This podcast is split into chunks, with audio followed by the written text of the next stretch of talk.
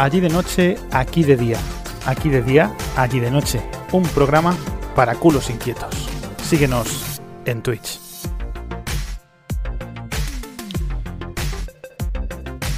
Buenas tardes, buenos días, buenas noches y bienvenido una vez más a un directo de Allí de Día, Aquí de Noche. Un programa para culos inquietos.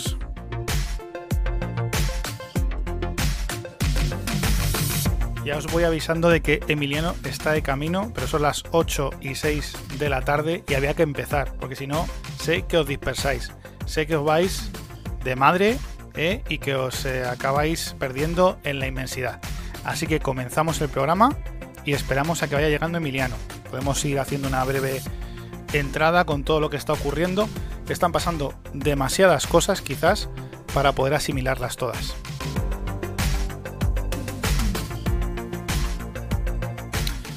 Y como aquí el centro sois vosotros, pues vosotros vais a ser los protagonistas de este y de todos los programas a través de todas las plataformas disponibles de la red, ya sea formato podcast o sea en formato stream.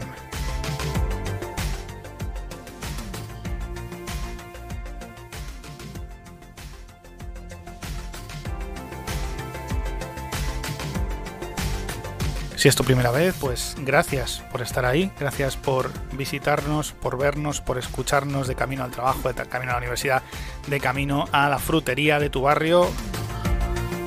Siempre aquí encontrarás una visión crítica de aquellas noticias que quizás no, no se ahonda en ellas, pero que son importantes.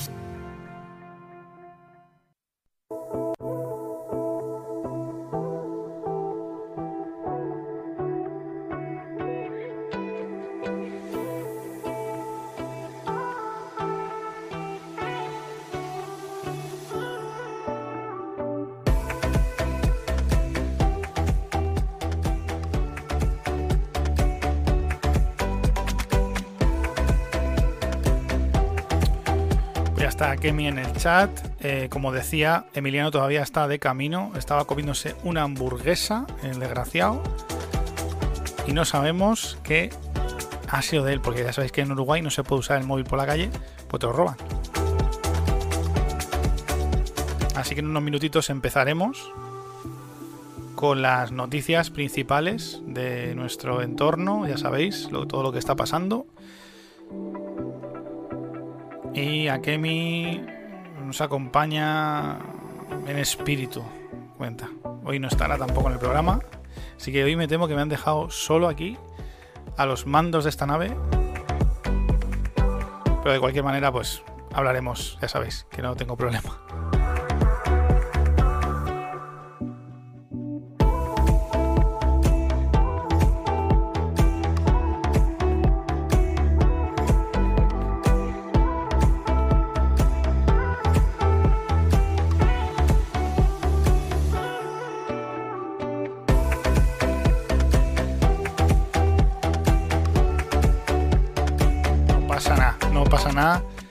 Yo me lo guiso, yo me lo como.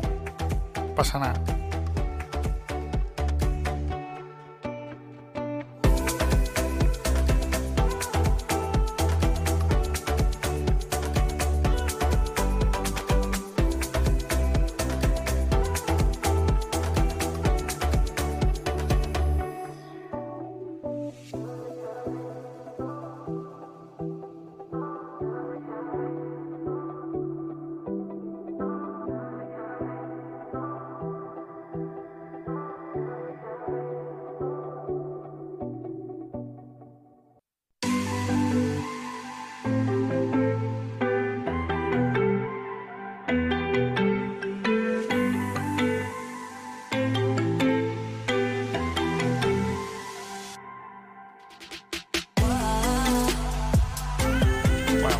Como sabéis, desafortunadamente, en la madrugada del día de hoy, eh, Rusia ha atacado a Ucrania, o bueno, en el caso de Rusia, en el caso en el lado de Rusia, lo que dice Putin es que simplemente pues está ayudando a Ucrania a liberarse del nazismo soberanista que existe en ese país. Son dos versiones de una misma, mm, no sé si decir mentira o verdad, pero es la historia que nos va a tocar vivir, igual que en 2021 vivimos el COVID, que empezó en 2019, que todavía no sabemos muy bien qué ha ocurrido durante todo ese tiempo, todavía nos han contado cosas bueno, de las que vivimos, eh, hemos vivido un poco en, en una medio verdad y una realidad un poco distópica. Pues comienza otra etapa de nuestras vidas, igual que los que vivimos guerras pues en el pasado cuando éramos pequeños, la de Irak, eh, u otras muchas, pues nos toca atravesar un momento complicado. El último titular de, esta, de estas noticias, de todo lo que se ha sucedido durante el día, es que las fuerzas de Putin acechan eh, Kiev y luchan ya contra las tropas de Ucrania a las afueras de la capital.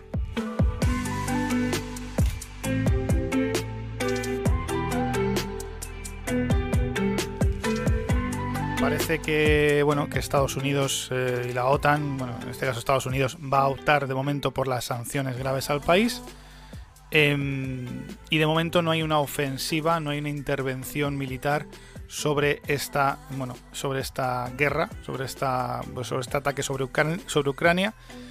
Hay muchas, como se suele decir, luces y sombras sobre el tema pero no hay un posicionamiento claro. Es cierto que en nuestro país, en nuestro caso, nuestro presidente, es así, se ha posicionado eh, a favor de Ucrania en este sentido y en repulsa defensa de lo que ha hecho, en este caso, el gobierno de Putin de, Rusia.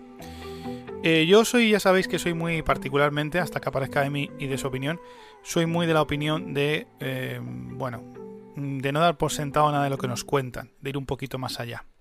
Y creo que en este en este momento, en esta situación, debemos de ir em, un poquito más allá. Una de las cosas preocupantes durante la tarde... Esta música, macho, que parece... Esto es una mierda. Vamos a ver, me cago en su puta madre, que esto parece el Luigi Mansion. Joder, macho. A ver. A ver, perdonadme. ¿eh? Perdonadme. Esto empieza muy bien con la música sin copyright. Pero luego, nada más que te ponen mierdas. Nada más que te ponen mierdas. Joder, macho. La música de. Es que voy a contar una cosa y no quiero tener música de piano. Eh... Joder, macho. Madre mía. Y luego he tenido problemas como siempre con el OBS. Y no sé si es por el. Por el malware bytes o por qué coño. Bueno, pues eh, las tropas de, Putin han tomado Chernóbil. Como sabéis, los que lo sabéis, fue el mayor accidente nuclear de la historia. Y eh, bueno, pues eh, claro, ahí hay un sarcófago, como sabéis muchos, que está tapando lo que fueron residuos nucleares de, de, esa explosión de esa central nuclear, que se llevó muchas vidas por delante, porque, bueno, en ella estuvieron los llamados liquidadores, esas personas que estuvieron salvándonos la vida al resto, dejándose su vida en esa, en esa central nuclear, donde murió gente, bueno, conocidos de, una amiga, amigos de una amiga, de una buena amiga, que, dejaron su vida en, en Chernóbil. Entonces ahora mismo está sufriendo bombardeos, eh, en fin, eh, se está viendo como si fuera un escenario típico del Call of Duty, no sé si en el Call of Duty Black Ops 2 o en el Black Ops 3 hay un mapa de Chernobyl que está muy chulo, pero esto no es un videojuego, esto es la vida real y está ocurriendo, está pasando, están lanzando bombas muy cerca del sarcófago donde, bueno, si, si eso se abriera, pues probablemente la radiación llegaría a varios cientos de kilómetros. Y es algo preocupante porque sabéis que la energía nuclear produce unos residuos y esos residuos duran cientos de años. Y todavía estamos en ese momento de que Chernobyl sigue siendo activa nuclearmente hablando. Por tanto, es otro peligro más para el resto del mundo, no solamente la guerra, no solamente este, esta agresión contra Ucrania, que en principio solo pretende bloquear los eh, eh, la fuerza militar de Ucrania. Pero vamos, eh, la realidad es que están sobrevolando las bombas el país a objetivos muy concretos, pero esto es más que alarmante, sin duda. Es eh, la noticia del momento, desafortunadamente, y la realidad que estamos viviendo.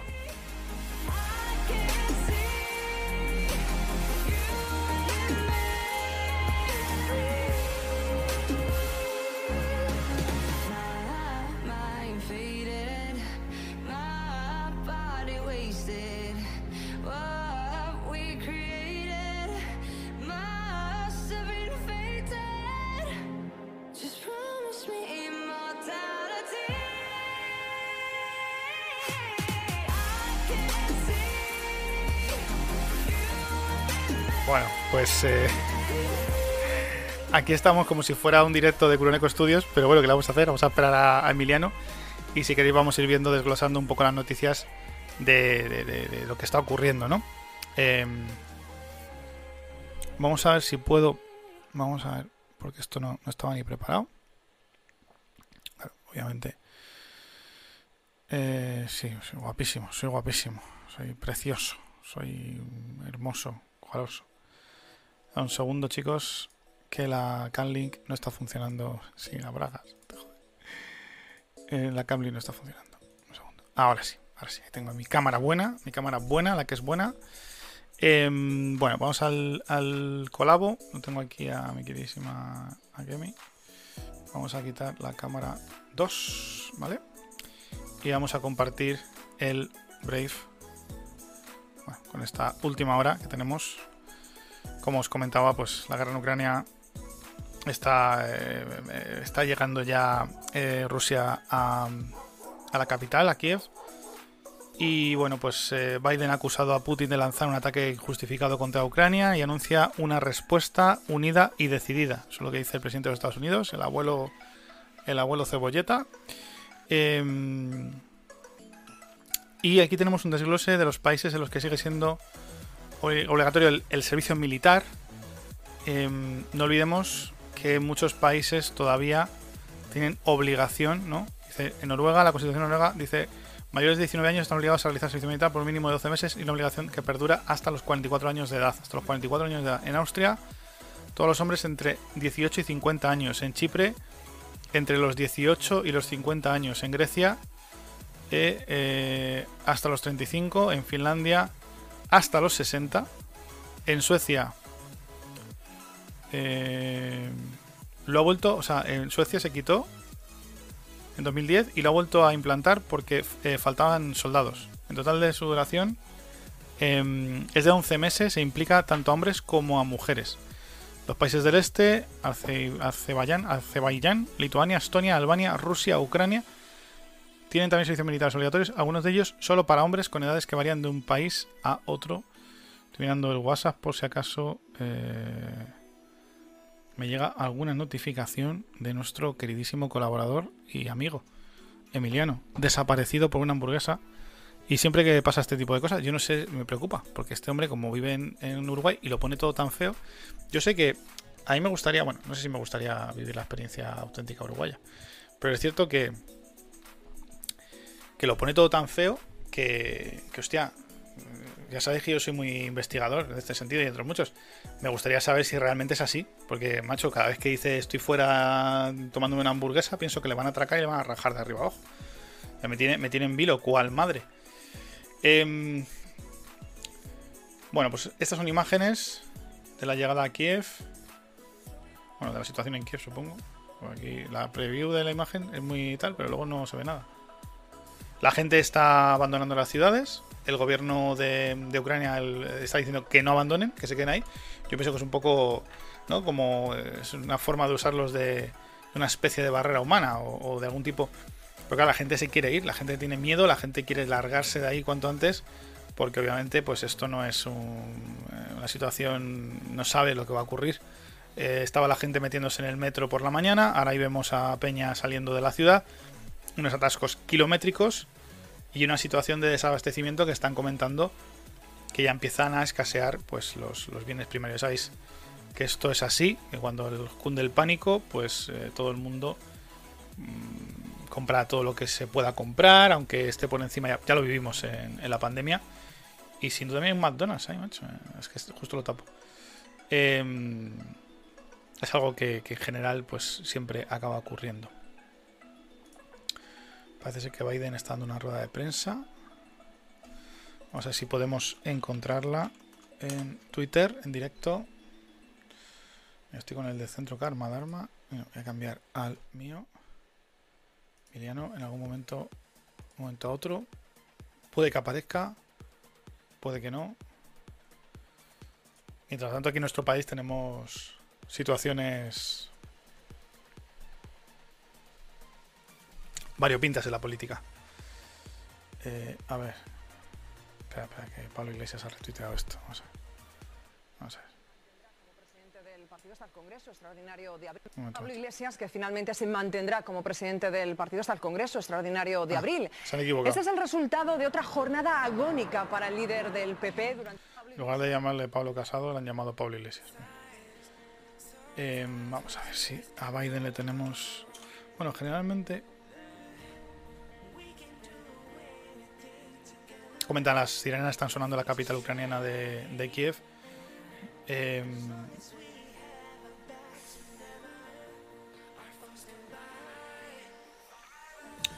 a ir a explorar.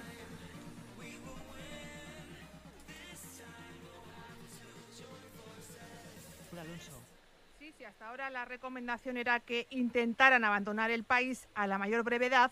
Hoy la embajada les pide que limiten al máximo sus movimientos y que localicen lugares seguros. No obstante, algunos de esos españoles están ya tratando de alcanzar la frontera con Polonia.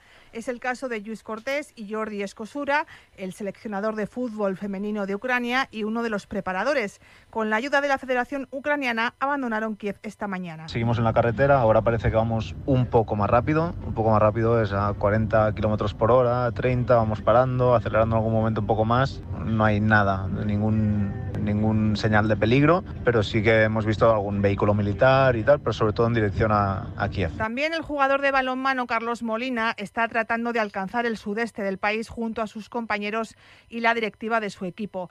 Se vieron obligados a aterrizar en Kiev y han intentado permanecer allí el mínimo tiempo posible. En esa situación, escuchar bombardeos en la lejanía, eh, que sobrevuelen cazas por encima tuya, eh, yo no me siento seguro, el equipo tampoco se siente seguro. Muchos de los españoles en Ucrania tienen doble nacionalidad. De hecho, algunos se han inscrito en el registro consular en las últimas horas. También hay quienes llevan años residiendo allí y o no tienen intención de salir o solo lo harán si pueden hacerlo junto a sus familiares. Es el caso de Ruyer Carlos. y he ido a hacer más acopio de agua, de comida, antes de que Bueno, esto cada dos por tres ponen la, la webcam de, de. Creo que esto es Kiev, si no me equivoco. Lo digo sobre todo para aquellos que estáis eh, escuchando el podcast. Estoy autorizando nuevas sanciones fuertes Aquí- aquí lo y nuevos límites a lo que se puede exportar a Rusia. Esto impondrá un costo severo a la economía rusa, tanto inmediatamente como con el tiempo. Hemos diseñado estas sanciones para maximizar el impacto a largo plazo y para minimizar el impacto a Estados Unidos y nuestros aliados. Quiero ser claro, Estados Unidos no está haciendo esto solo. Por meses hemos estado construyendo una coalición de socios representando más de la mitad de la economía global. 27 miembros de la Unión Europea, incluyendo Francia, Alemania e Italia, así como el Reino Unido, Canadá, Japón, Australia, Nueva Zelanda y muchos otros para ampliar el impacto conjunto de nuestra respuesta. Acabo de hablar con los líderes del G7 esta mañana y concordamos completamente. Limitaremos la habilidad de Rusia para hacer negocios en dólares, euros, libras y yenes para ser parte de la economía global. Limitaremos su capacidad de hacerlo. Vamos a impedir la habilidad de financiar y aumentar el ejército ruso. Vamos a imponer y restringir su capacidad de competir en la economía competitiva del, del siglo XXI. Ya hemos visto la afectación en el rublo ruso. Más temprano llegó a su nivel más bajo en la historia y las bolsas de Rusia han La caído. bolsa ha caído un 34% a Rusia hoy.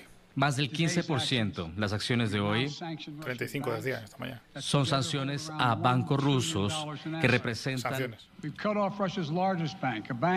mil millones de dólares en activos,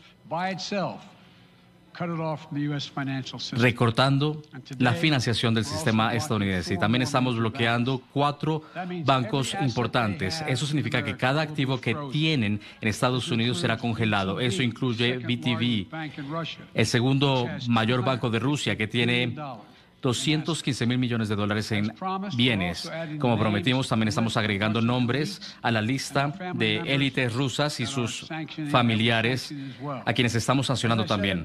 Como dije el martes pasado, estas son personas que personalmente se benefician de las políticas del Kremlin y deberían compartir ese dolor. Vamos a dirigirnos contra corruptos millonarios en los días que vienen. El martes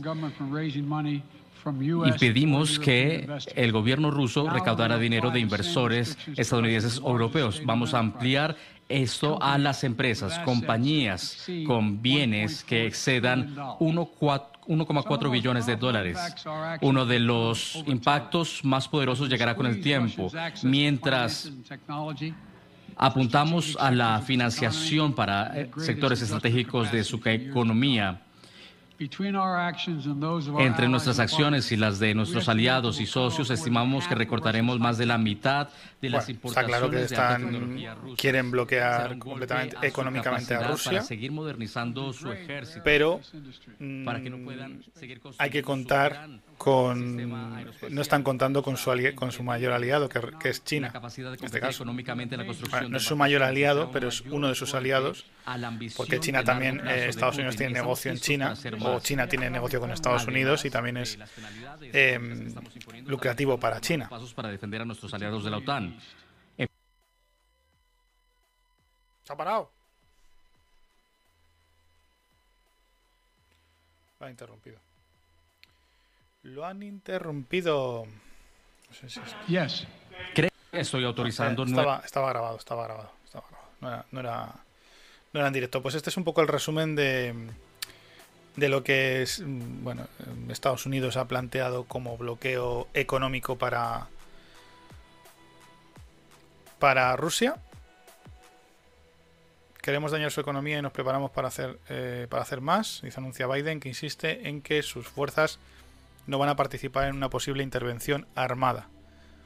Veremos de momento cómo se queda esto. La, intención es doblegar al ejército de una manera económica, de una, manera, bueno, de la guerra, como yo diría, del siglo del siglo XXI. Em,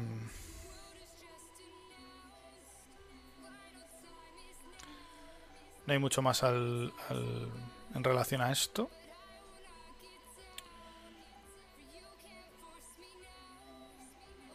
Lo de, la, lo, de la, lo de la central nuclear me ha dejado muy, muy, muy flipado. O sea, que hayan cogido, que hayan ocupado Chernóbil. Quedo loco. Hombre, Emiliano, ya estás. Pues cuando quieras. Cuando quieras. Ahí estás por aquí. ¿Qué se llama perdida Emiliano? Vale. Emiliano. La guerra, pom, pom, pom. Emiliano. Buenas, Bruneco, ¿cómo estás? ¿Qué tal? Todo bien, aquí llegando eh, por vomitar una hamburguesa. Pero... ¿Pero qué te ha pasado? Eh, no, es que pensé, ¿qué pasa? Eh, llegaba a tiempo, lo que pasa es que se demoró, se demoraron las meseras por un tema de, problemas en las computadoras y eso y nos cobraron tardísimo. Demoraron como 40 minutos en cobrarnos. ¿Ha habido un ataque cibernético en la hamburguesería? Eh, una bomba una bomba explotada en la atmósfera nuclear de Rusia. Bueno, está la cosa... Se viene la guerra, pom, pom, pom. Se viene la guerra. Joder. Se viene la guerra, explota todo. Y luego da cambio. Mira, ya estás, ¿no? Vale. A ver. Hostia, se han bajado los frames. Me cago en la puta. ¿Se ha caído la conexión? ¿Es posible? Miriam, ¿me oyes? ¿Me escuchas? Te escucho. ¿Me escuchas? Se ha quedado. Se ha quedado. Se ha quedado. Se ha quedado. Se ha quedado.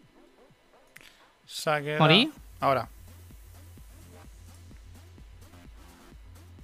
Hola. Buenas. Ha sido meterte ah. y se está cayendo la conexión. Es maravilloso esto. A ver. Vamos allá, vamos allá, vamos allá. Podemos hacerlo, podemos hacerlo, podemos hacerlo. Ah, exacto, mi cámara. Sí, podemos. Sí se puede. Unidas podemos. Unidas. ¿No? Ya estamos, ya estamos. Espera que quito la cámara cámara 1. A ver, Vamos arriba. Cámara 1. Ah, Si es que no se puede empezar sin Emiliano. Mm, a cambiar esto, vale. Y Adán. Adán. Estás en directo, Emiliano. Bienvenido. eh. Sí. Por ejemplo, me llegó un mensaje. Please be sure to upgrade OBS Studios 2.7 before the end of February. After February 28 10th, the connector account Featually no will longer work on Twitch previous version of the OBS. ¿Eh? ¿Cómo te quedas? La concha de su madre. La ¿Tengo que concha. actualizar OBS? Da igual hoy no es el día, no lo sé. Igual, ahora no es el momento, ¿no? Probablemente ahora no sea el momento más idóneo para hacerlo. Espera que estoy... eh, ahí ahora estamos todos. ¿Qué bien? Sí, iniciar transmisión. Yo ya la inicié. yo ya- no hice nada. ¿Cómo estás, Curoneco? ¡Buenas tardes! Eh, Eh, porque estás, estás bailando de una manera muy robótica, ¿no? porque soy un robot, pero español. Sos un robot de la falange. Bueno. entré en un bar. Entré en un bar y había. entré en un- Quiero ir del bar de la falange. Quiero irlo. Eh, no sé si lo que si lo que tendríamos que hacer es irnos a tomar algún día y hacer un vídeo allí y que tú te conectaras y que pusieras el cara al sol. Quizás sería lo propio. ¿no? ¿Crees? ¿Y por, qué, ¿Y por qué conectarnos en vez de que yo vaya a España? Ay, tú, tú- Ah. tú tienes aquí una casa, lo sabes. Bueno, cuando quieras, estoy ahí. Dice que le va con mucho lag a Kemi. Debe ser que me ha escuchado. Si les va con mucho lag, vengan a mi canal. Eh, no, eh, Sí, claro. Va a ir a Kemi a Uruguay para vernos. Buah, es que se está cayendo la conexión, ¿sabes? Eso es lo que está pasando. ¡Me voy a cagar en Dios! ¡Me voy a cagar en Dios!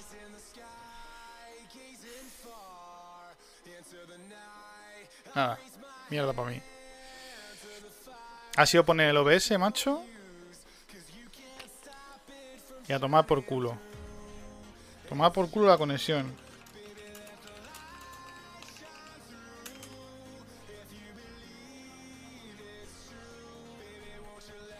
Emiliano, estás en mute.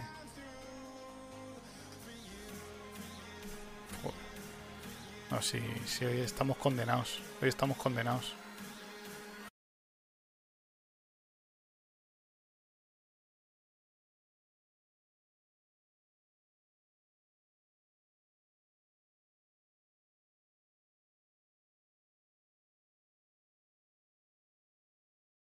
cosa que no debemos repetir porque no está bueno innovar. Hay que copiar la Hay que copiar, ¿tú crees?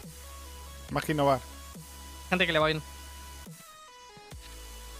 Claramente, a la gente que le va bien. Bien. Sí, ¿Para copiando. qué crear algo nuevo con el miedo de poder perder? Hay que copiar a los que hacen las cosas bien. Sí. Mira, Bo- Bolivia tiene más litio que todo el mundo. Toma, Bolivia, ¿viste? Les ganamos. Bolivia tiene más litio que todo el mundo. Para hacer Todo el mundo junto, O todo sea, el litio del mundo. Que Bolivia, va a salir de la. O sea, Bolivia va a salir de la mierda. O sea, Bolivia va a ser un país rico entonces a partir de ahora ya. ¿No? No, no, no, no, no. Bolivia se mantiene en la mierda, pero por los bolivianos. No, mentira. Eh, Bolivia. Bolivia sigue donde está, en el mismo lugar donde estamos todos. Un saludo. Bolivia no se sale. En. Latinoamérica somos hermanos. O salimos todos juntos o no sale nadie. Es así. Y si hacéis una guerra contra España, ahora es un buen momento. Es un buen momento para instaurar una guerra, ¿no? Ahora, porque sí. Sí. Pero, ¿si sabes si la OTAN entra o no entra? Que se entre. ¿Cómo? ¿La OTAN entra en la guerra o no entra?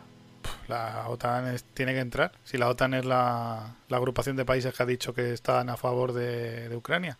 Y mi- nuestro presidente ha salido ahí a decir unas declaraciones muy valientes de que sí, sí, a tope.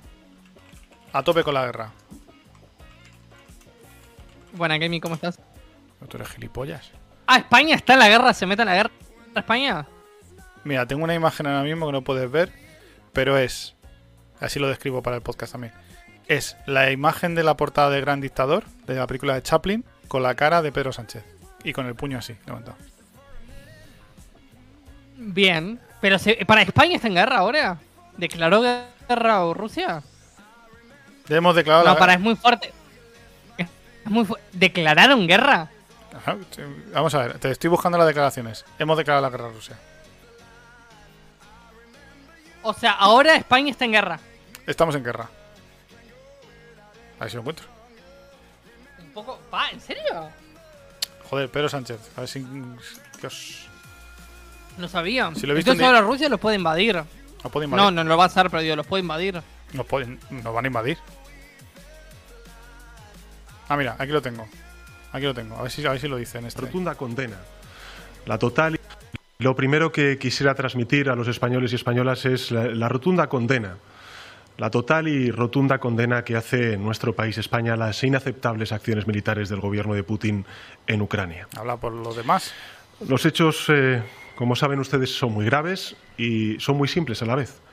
Una potencia nuclear ha violado la legalidad internacional y ha comenzado la invasión de un país vecino, al tiempo que ha amenazado con represalias a cualquier otra nación que socorra al país agredido.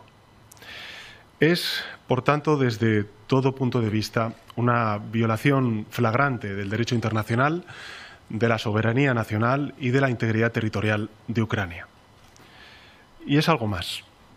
Es un ataque frontal a los principios, a los valores, por encima de todos ellos el de la paz, que han proporcionado a Europa años de estabilidad y también de prosperidad. Esta es una crisis que afecta, sin duda alguna, a equilibrios que van mucho más allá de los países eh, directamente involucrados en el conflicto. Es eh, seguro que va a tener eh, consecuencias de gran alcance y por eso se entiende el llamamiento nítido del secretario general de Naciones Unidas, Antonio Guterres, al presidente Putin para retirar sus tropas de Ucrania y frenar el conflicto. España comparte con la Unión Europea intereses, pero sobre todo compartimos valores. Y esos valores están en la base de nuestra Constitución, de la Constitución española, y son además valores y principios compartidos ampliamente por la ciudadanía española. Los valores de la paz, del respeto a la legalidad internacional, de la solidaridad y también de la cooperación humanitaria con los pueblos afectados. Y esos valores serán justamente los que nos van a inspirar en esta crisis. Crisis, ha dicho. Varias veces. España defenderá la legalidad internacional, España se desvivirá por el restablecimiento de la paz, España se mostrará solidaria con las poblaciones afectadas por este conflicto. Ya está. Estamos en guerra. No se te escucha. Me cago en Dios. ¿Otra vez no se te escucha? A ver, que no se te escucha. Espérate, que salgo y entro. Dios, qué mierda, macho. A ver, otra vez. Otra vez. Otra vez el Discord. Otra vez se me va a caer la conexión. Otra vez. ¿Miriano? Joder. Hostia puta, tío. O sea, el puto. El puto. Voy a cambiar la región. Estamos en Brasil, puede ser. Eh, Rusia. Voy a poner región Rusia. Venga, con dos cojones. ¿Emiliano? No te escucho, tío. Menuda mierda. Menuda mierda. A ver. Es que no puedo colgar la llamada.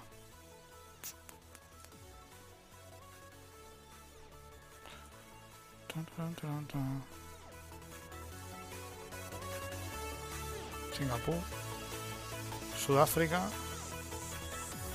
Japón. La India. Sydney. Rusia.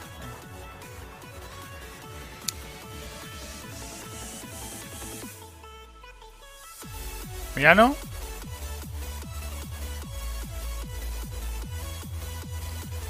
No te oigo. Vale, ahora, habla. ¿Ahora me escuchás? Sí, con mucho lag, pero es que estamos en Rusia. Ah, fallando en Rusia también. Vaya desastre de programa, macho. Hong Kong, Brasil. Brasil, Estados Unidos, Estados Unidos. Rusia, Brasil. Brasil, estoy cambiando a Brasil. Brasil, Emiliano, sí. En Brasil estamos ahora. Te vas. Te va a do mundo. O melhor do futebol é Pelé. Ahí estás.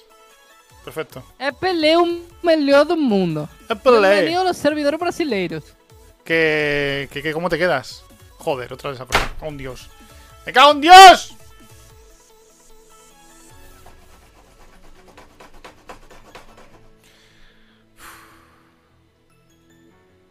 Tecnología cuando falla, macho, es como es como como un gatillazo igual.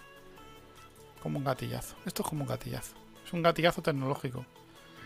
¿Sabes? Es como un gatillazo tecnológico. O sea, es como tener el pene ahí y de repente, plas, se te baja todo. Se te baja. Te, queda- te quedas ahí con el pene flácido, tío. ¿Cómo? ¿Eh? Ah, perdón. se me ha ido todo este ¿Cómo? tiempo. Eh, ¿Qué entrada hiciste entrada? Te escucho, no te veo. Mira, me suda los huevos. Me, su- me suda el chichi.com. Eh, Emiliano. Bien. Emiliano. Hola. Emiliano. Buenas, ¿cómo estás, Coronel? Emiliano, ¿qué piensas de lo que ha dicho nuestro presidente? No les declararon la guerra. Eso me Porque no, la guerra, vamos. No hubo una Y ha dicho guerra, no es- tres veces crisis. O sea, ya se da por sentado que va a haber una crisis. ¿Qué está justificando? ¿Qué haces? Poniendo cara de náufrago muerto. no, pero lo que, lo que yo te iba a decir, no hubo una declaración directa de decir Rusia estamos en guerra. No. Hubo un vamos a respetar las cosas, estamos en contra de este movimiento. Quiso Rusia las cosas, pero aún no dijo Rusia estamos en guerra. Acción de guerra, cagaron. O sea, tienen que mandar tropas. ¿No? En Ya hay, ya hay tropas allí españolas. Se posicionaron ¿En serio? Hace semanas. Bueno, meses. Un mes, mes y pico. Bueno, se, se picó. Podemos decir que se picó, efectivamente, ¿no? Se picó.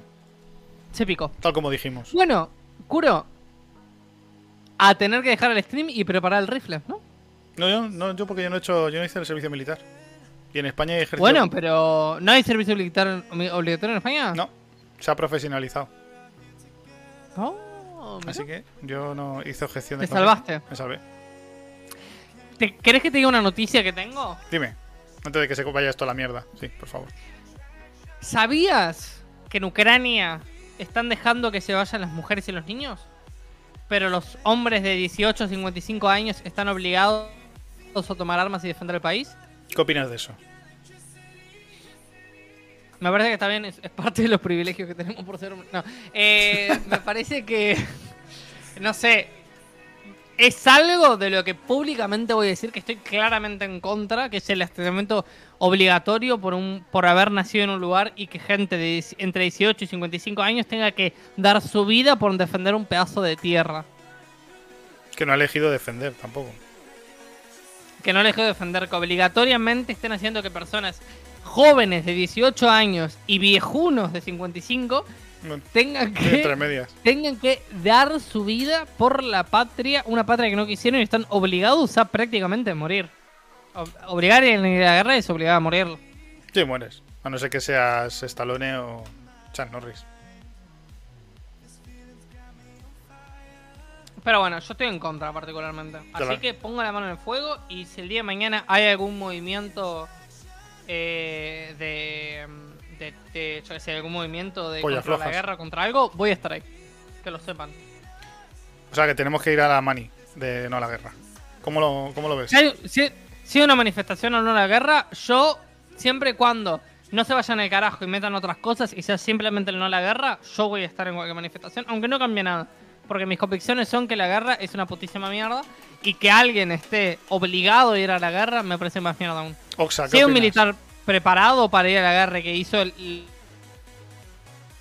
Ah, la milicia y, el- y la educación militar, me parece perfecto, porque está en su, en su decisión libre proteger a la- al país y a, la, y a la república o lo que sea que sea Ucrania.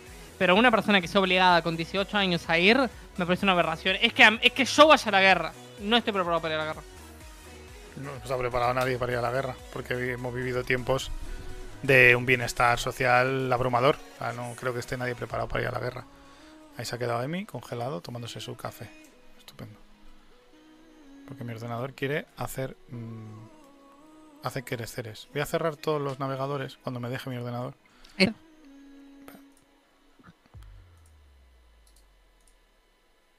Vamos a ver. He cerrado todo el... Ni siquiera todo, por eso. Todo. He dejado OBS abierto. Así que guíame, guíame o Emiliano por la luz, por favor. Ah, ni siquiera me estás viendo o tenés todo Discord. Sí, Discord lo tengo y el OBS, nada más. Bien.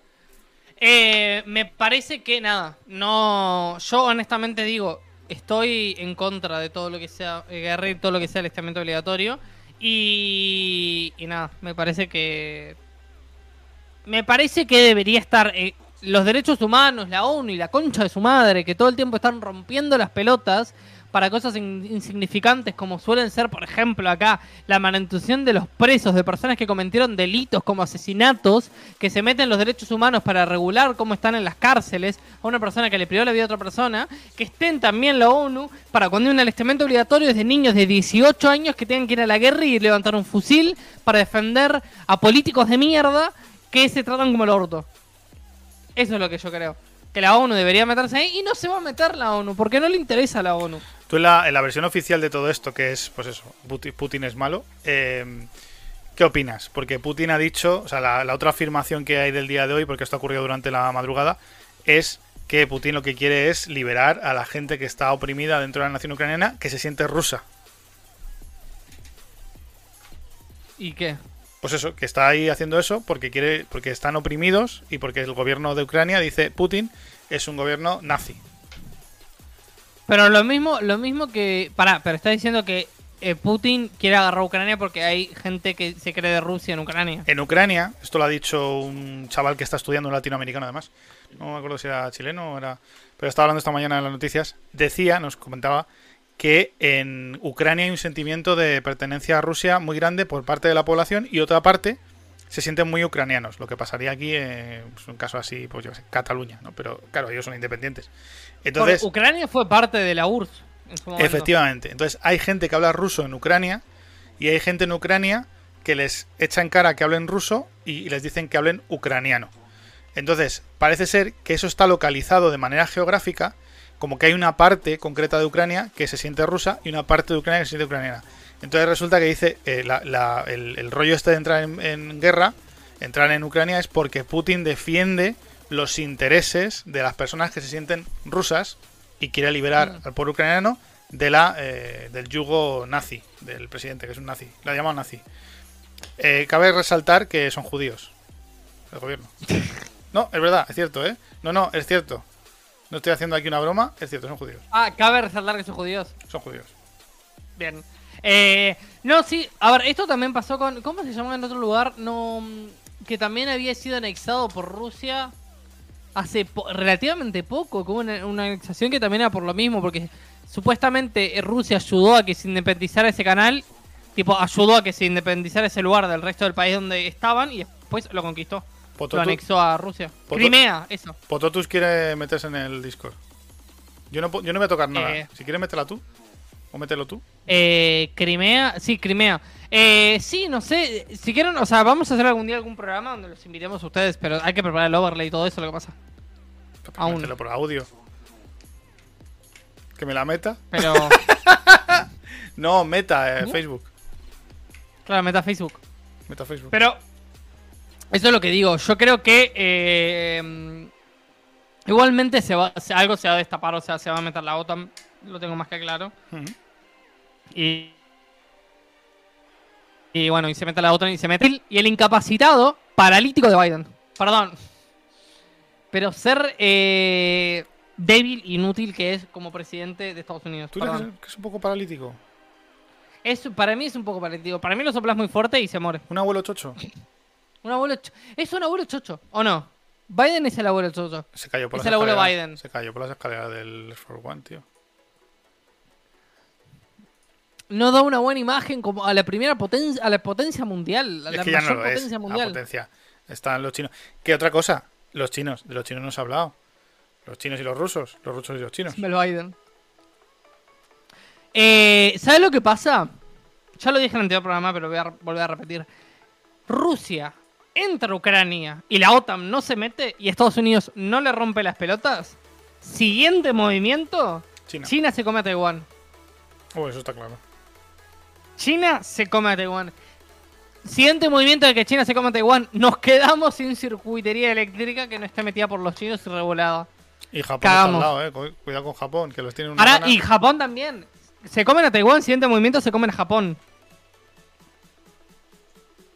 Ahí se lía. Por eso es tan complicado. Por eso es que está, dejen Ucrania haga lo que quiera. No, es tan complicado porque dan un mensaje a todo el mundo.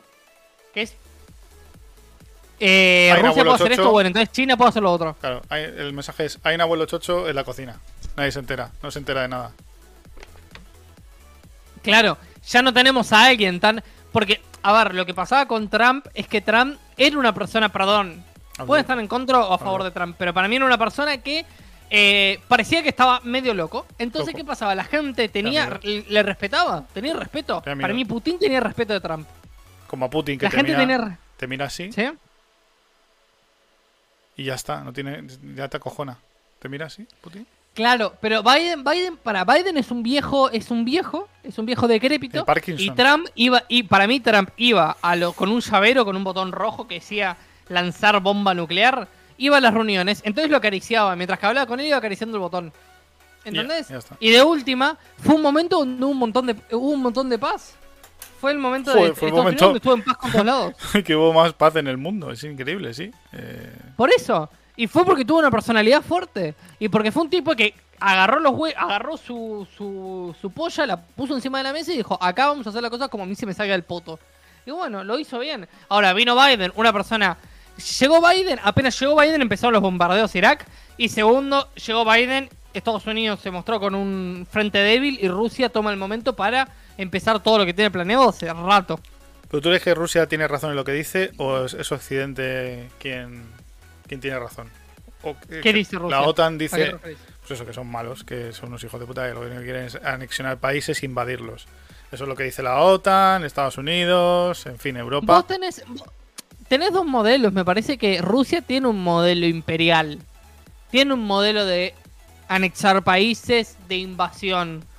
Estados Unidos tiene un modelo comercial. ¿Cuál es la diferencia? Vos tenés esos dos modelos. ¿Cuál preferís? ¿El que te anexa, te, te, viola todas las libertades y te invade en tu ciudad y te viola a tus mujeres? ¿O el comercial, que es en el que más paz y más riqueza se ha producido en toda la historia de la humanidad? Te ponen McDonald's por todos lados. Qué ricos.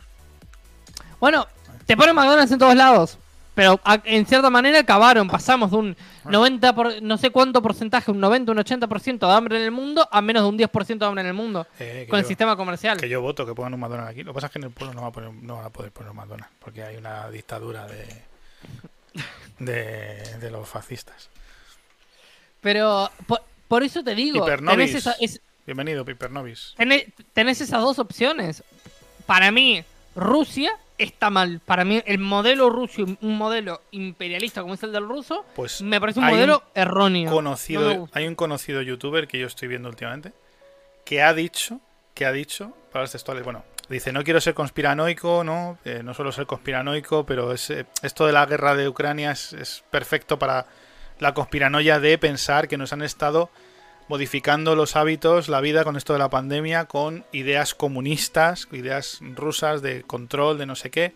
Y ahora es muy fácil que en este modelo de mundo que está doblegado a la homosexualidad, al modelo femenino, a ese hundimiento de la masculinidad como algo mal visto, pues que seamos fácilmente invadibles y que China y Rusia nos, nos, gobierne el mundo. Te digo algo que te puede, te puede parecer eh, loco. Dilo, dilo, si por eso lo dicho. ¿Sabías que los hombres, mientras más años pasan, más infértiles son? dímelo a mí. Hay una, hay una eh, eh, está creciendo la infertilidad y se cree que es porque los alimentos tienen más estrógeno. Y por eso tiende la feminice, la feme, o sea, como comenta, la femenidad en los hombres. Por eso tengo tetas. No sé si era por ahí, pero digamos. Para voy a cambiar la categoría que tenía la categoría juego y comida. Eso tiene una mala interpretación, Emiliano. Juego y comida. Lo que no pueden hacer los mm. niños africanos. Mm. Eh, Kuroneko. Mm. Hipernovis, como, como Cyberpunk. Con los años nos gusta más que nos, que nos den. Cyberpunk, Hipernovis, ¿cómo estáis viviendo este tema de la guerra? ¿Cómo habéis vivido las primeras noticias, las primeras horas de la guerra, de la invasión esta, de los bombardeos, que ya lo dijimos la semana pasada que se estaban bombardeando, ya lo dijo Cyberpunk. Te digo algo, Kuroneko. Ha dicho algo que ¿Quién pensás que ganó la Guerra Fría? ¿Que quién pensé que ganara la Guerra Fría? ¿El comunismo o el capitalismo? Ninguno de los dos. La Guerra Fría se mantiene. Por eso es fría. Yo tengo, yo tengo la idea de que, para mí, honestamente, están ganando y preponderando ideas de eh, corte comunista. Sí, eso es lo que dice el youtuber. Me, pa- me pa- me parece que es. Honestamente, me parece que es una victoria silenciosa. Me parece que han ganado. Lo veo, por ejemplo, yo en mis estudios, participando dentro del ámbito estudiantil.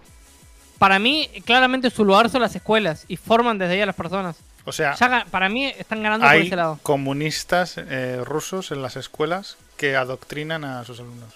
No, hay, idea, hay ideas de corte comunista en las escuelas que adoctrinan a personas para que piensen de esa O manera. sea, hay rusos que escriben libros. Comunistas. de no estoy diciendo rusos, estoy diciendo comunismo como concepto. no, yo quiero saber si hay rusos con su traje y con su. Hay rusos. Está en mi facultad está congelado Trotsky. Hostia. Tenemos unos disfraces de rusos. Eh, No, no sé si sería muy buena idea en este en este pueblo en el que hay un bar con la foto de Franco, el- la historia de bajarme al carnaval vestido de ruso. El siguiente programa no lo cuento, lo hago. No, de- voy, a, voy a hablarte después de algo. Con un eco después del programa para el próximo programa. ¿Sí? ¿Sorpresa? Un- una propuesta que creo que les va, les va a gustar a la gente. Pero. Vamos a hacer un gag, vamos a hacer un chiste. Sí, Vamos a hacer una broma el programa que viene. Me va a costar la vida. No, pero sí tus partes íntimas. No, pero, no. Eh, Total, ¿para lo que sirve? Vas a ver, vas a ver, va a ser un chiste, va a estar bueno. Dice. Eh, llegan décadas soñando con bloquear Rusia de nuevo como frentes el este y el oeste. A ver, para. Yo no creo que esto haya sido una jugarreta de Estados Unidos para bloquear Rusia. Me parece que Putin está de las chapas. ¿Tú crees que está loco y ya está? Está loquísimo. Pero ya Putin. está. No, no hay una estrategia. Ah, Rusia debe tener una estrategia, Estados Unidos debe tener otra. Pero no creo que todo esto haya sido planeado por Estados Unidos para poner un bloqueo a Rusia. No creo que sea. ¿Y crees que esto está relacionado con el COVID? Todo esto también. No. No. No, No. Ya relacionado esto con el COVID me parece que no. No. El COVID es algo. Los problemas con Ucrania son de larga data. Ucrania tiene fronteras eh, militares rusos hace bastante tiempo. Esto ya es de larga data antes del COVID. No me parece que haya No hay una relación. influenciado directamente. Desde el crack, dice Pernovis. habrá, habrá facilitado el eh, ambiente de crisis necesario para poder fermentar un conflicto a lo mejor habrá acelerado ese proceso pero no creo que se hubiese hecho eh, si no o sea si hubiese COVID o no hubiese COVID esto hubiese ocurrido Te pierdo, Emiliano. Debe ser Brasil, que están invadiendo Brasil ahora mismo.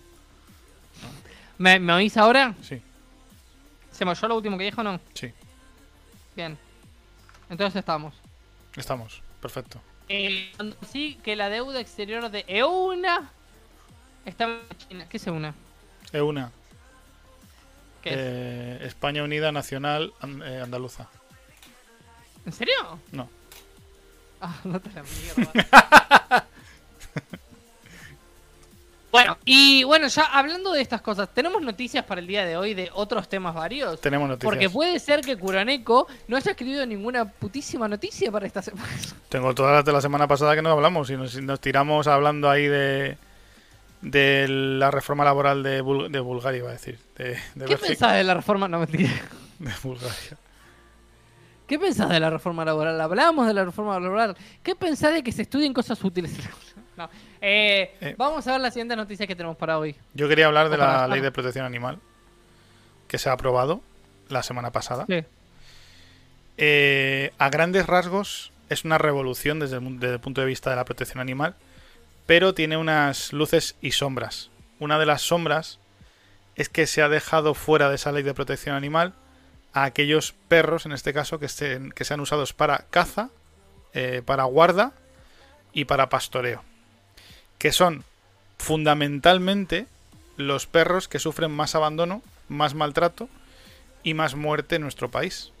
Porque los cazadores, Mm. cuando los perros no les sirven, en general, siempre habrá excepciones, y no digo que todos los cazadores sean malos, ni tampoco estoy diciendo que la caza per se sea mala, ojo, que eso sería otro debate, em, los cuelgan. Los cuelgan, eso es una cosa que se suele, una práctica suele hacer, o los abandonan, o los maltratan, o lo que sea.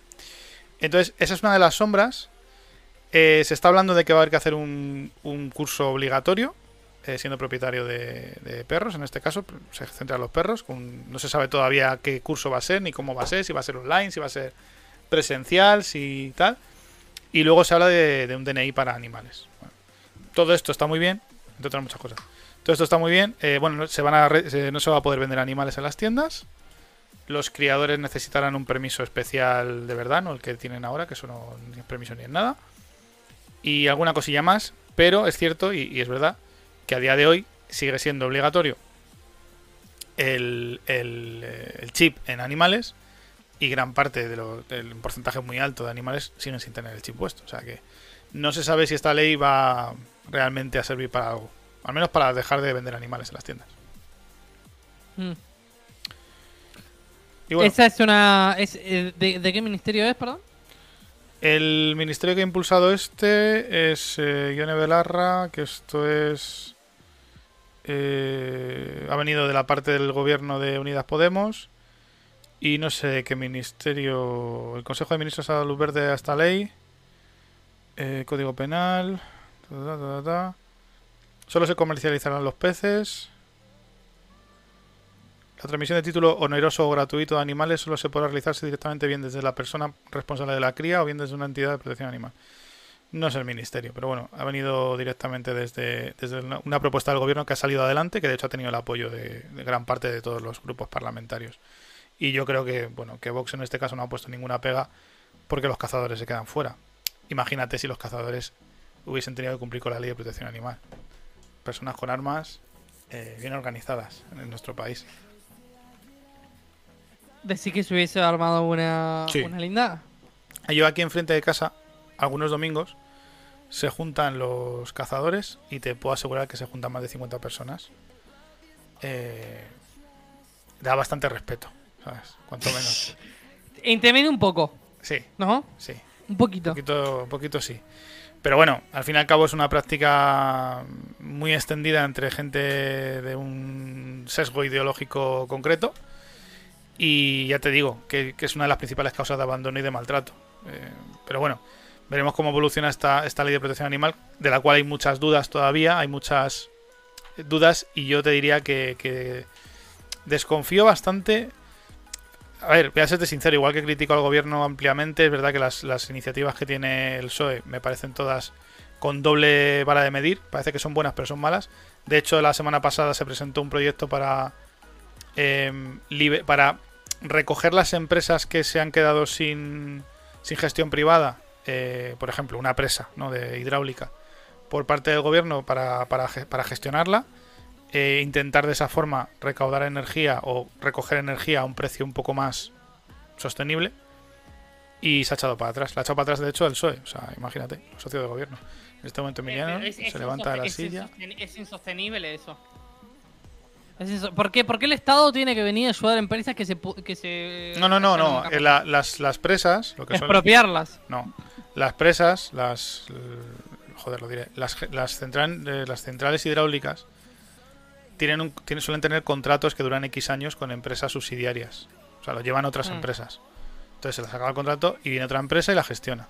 Entonces, en lugar de hacer eso, lo que se proponía era, por un lado, eso, y por otro lado, un modelo que se está haciendo en Baleares, que es facilitar a particulares y a pueblos eh, la construcción, pues la instalación de paneles solares eh, subvencionados y la instalación de terrenos del ayuntamiento donde se puedan poner paneles y, y, pues eso, recoger energía solar para el pueblo. Y todo eso se ha hecho para atrás. Eh, bueno, pues como no se saca beneficio económico de eso, pues hasta luego. Pero bueno, esta iniciativa ha salido adelante porque están casi todos los... eh, a ver, es una, inicia- es una ley que eh, llevábamos más de 20 años pidiendo una reforma, para, igualmente para que sea eh, penado el, el hecho de matar a un animal. Que tú podías irte a Mm. la calle, pegarle cuatro tiros a tu perro y pagar una factura de 300, o sea, una multa de 300 euros. Ahora hay cárcel de por medio, o sea que... que, que es lo que nos faltaba un poco para que los animales se conviertan también en seres vivos respetados. Para vos, para, para vos, la vida de un perro eh, es igual a la vida de un humano. Eso es una pregunta compleja. Matar un perro, matar un perro Para mí, te debe llevar a un punto de, de- de Pa- privarte de la libertad. para mí en general- la vida. para mí en general, menos contadas personas, la vida de un perro vale más. Porque, porque mm, la, eh, la propia existencia de ciertas personas no solamente me genera rechazo, sino que encima está generando eh, más cosas negativas que positivas a la sociedad. Ciertas personas, te digo.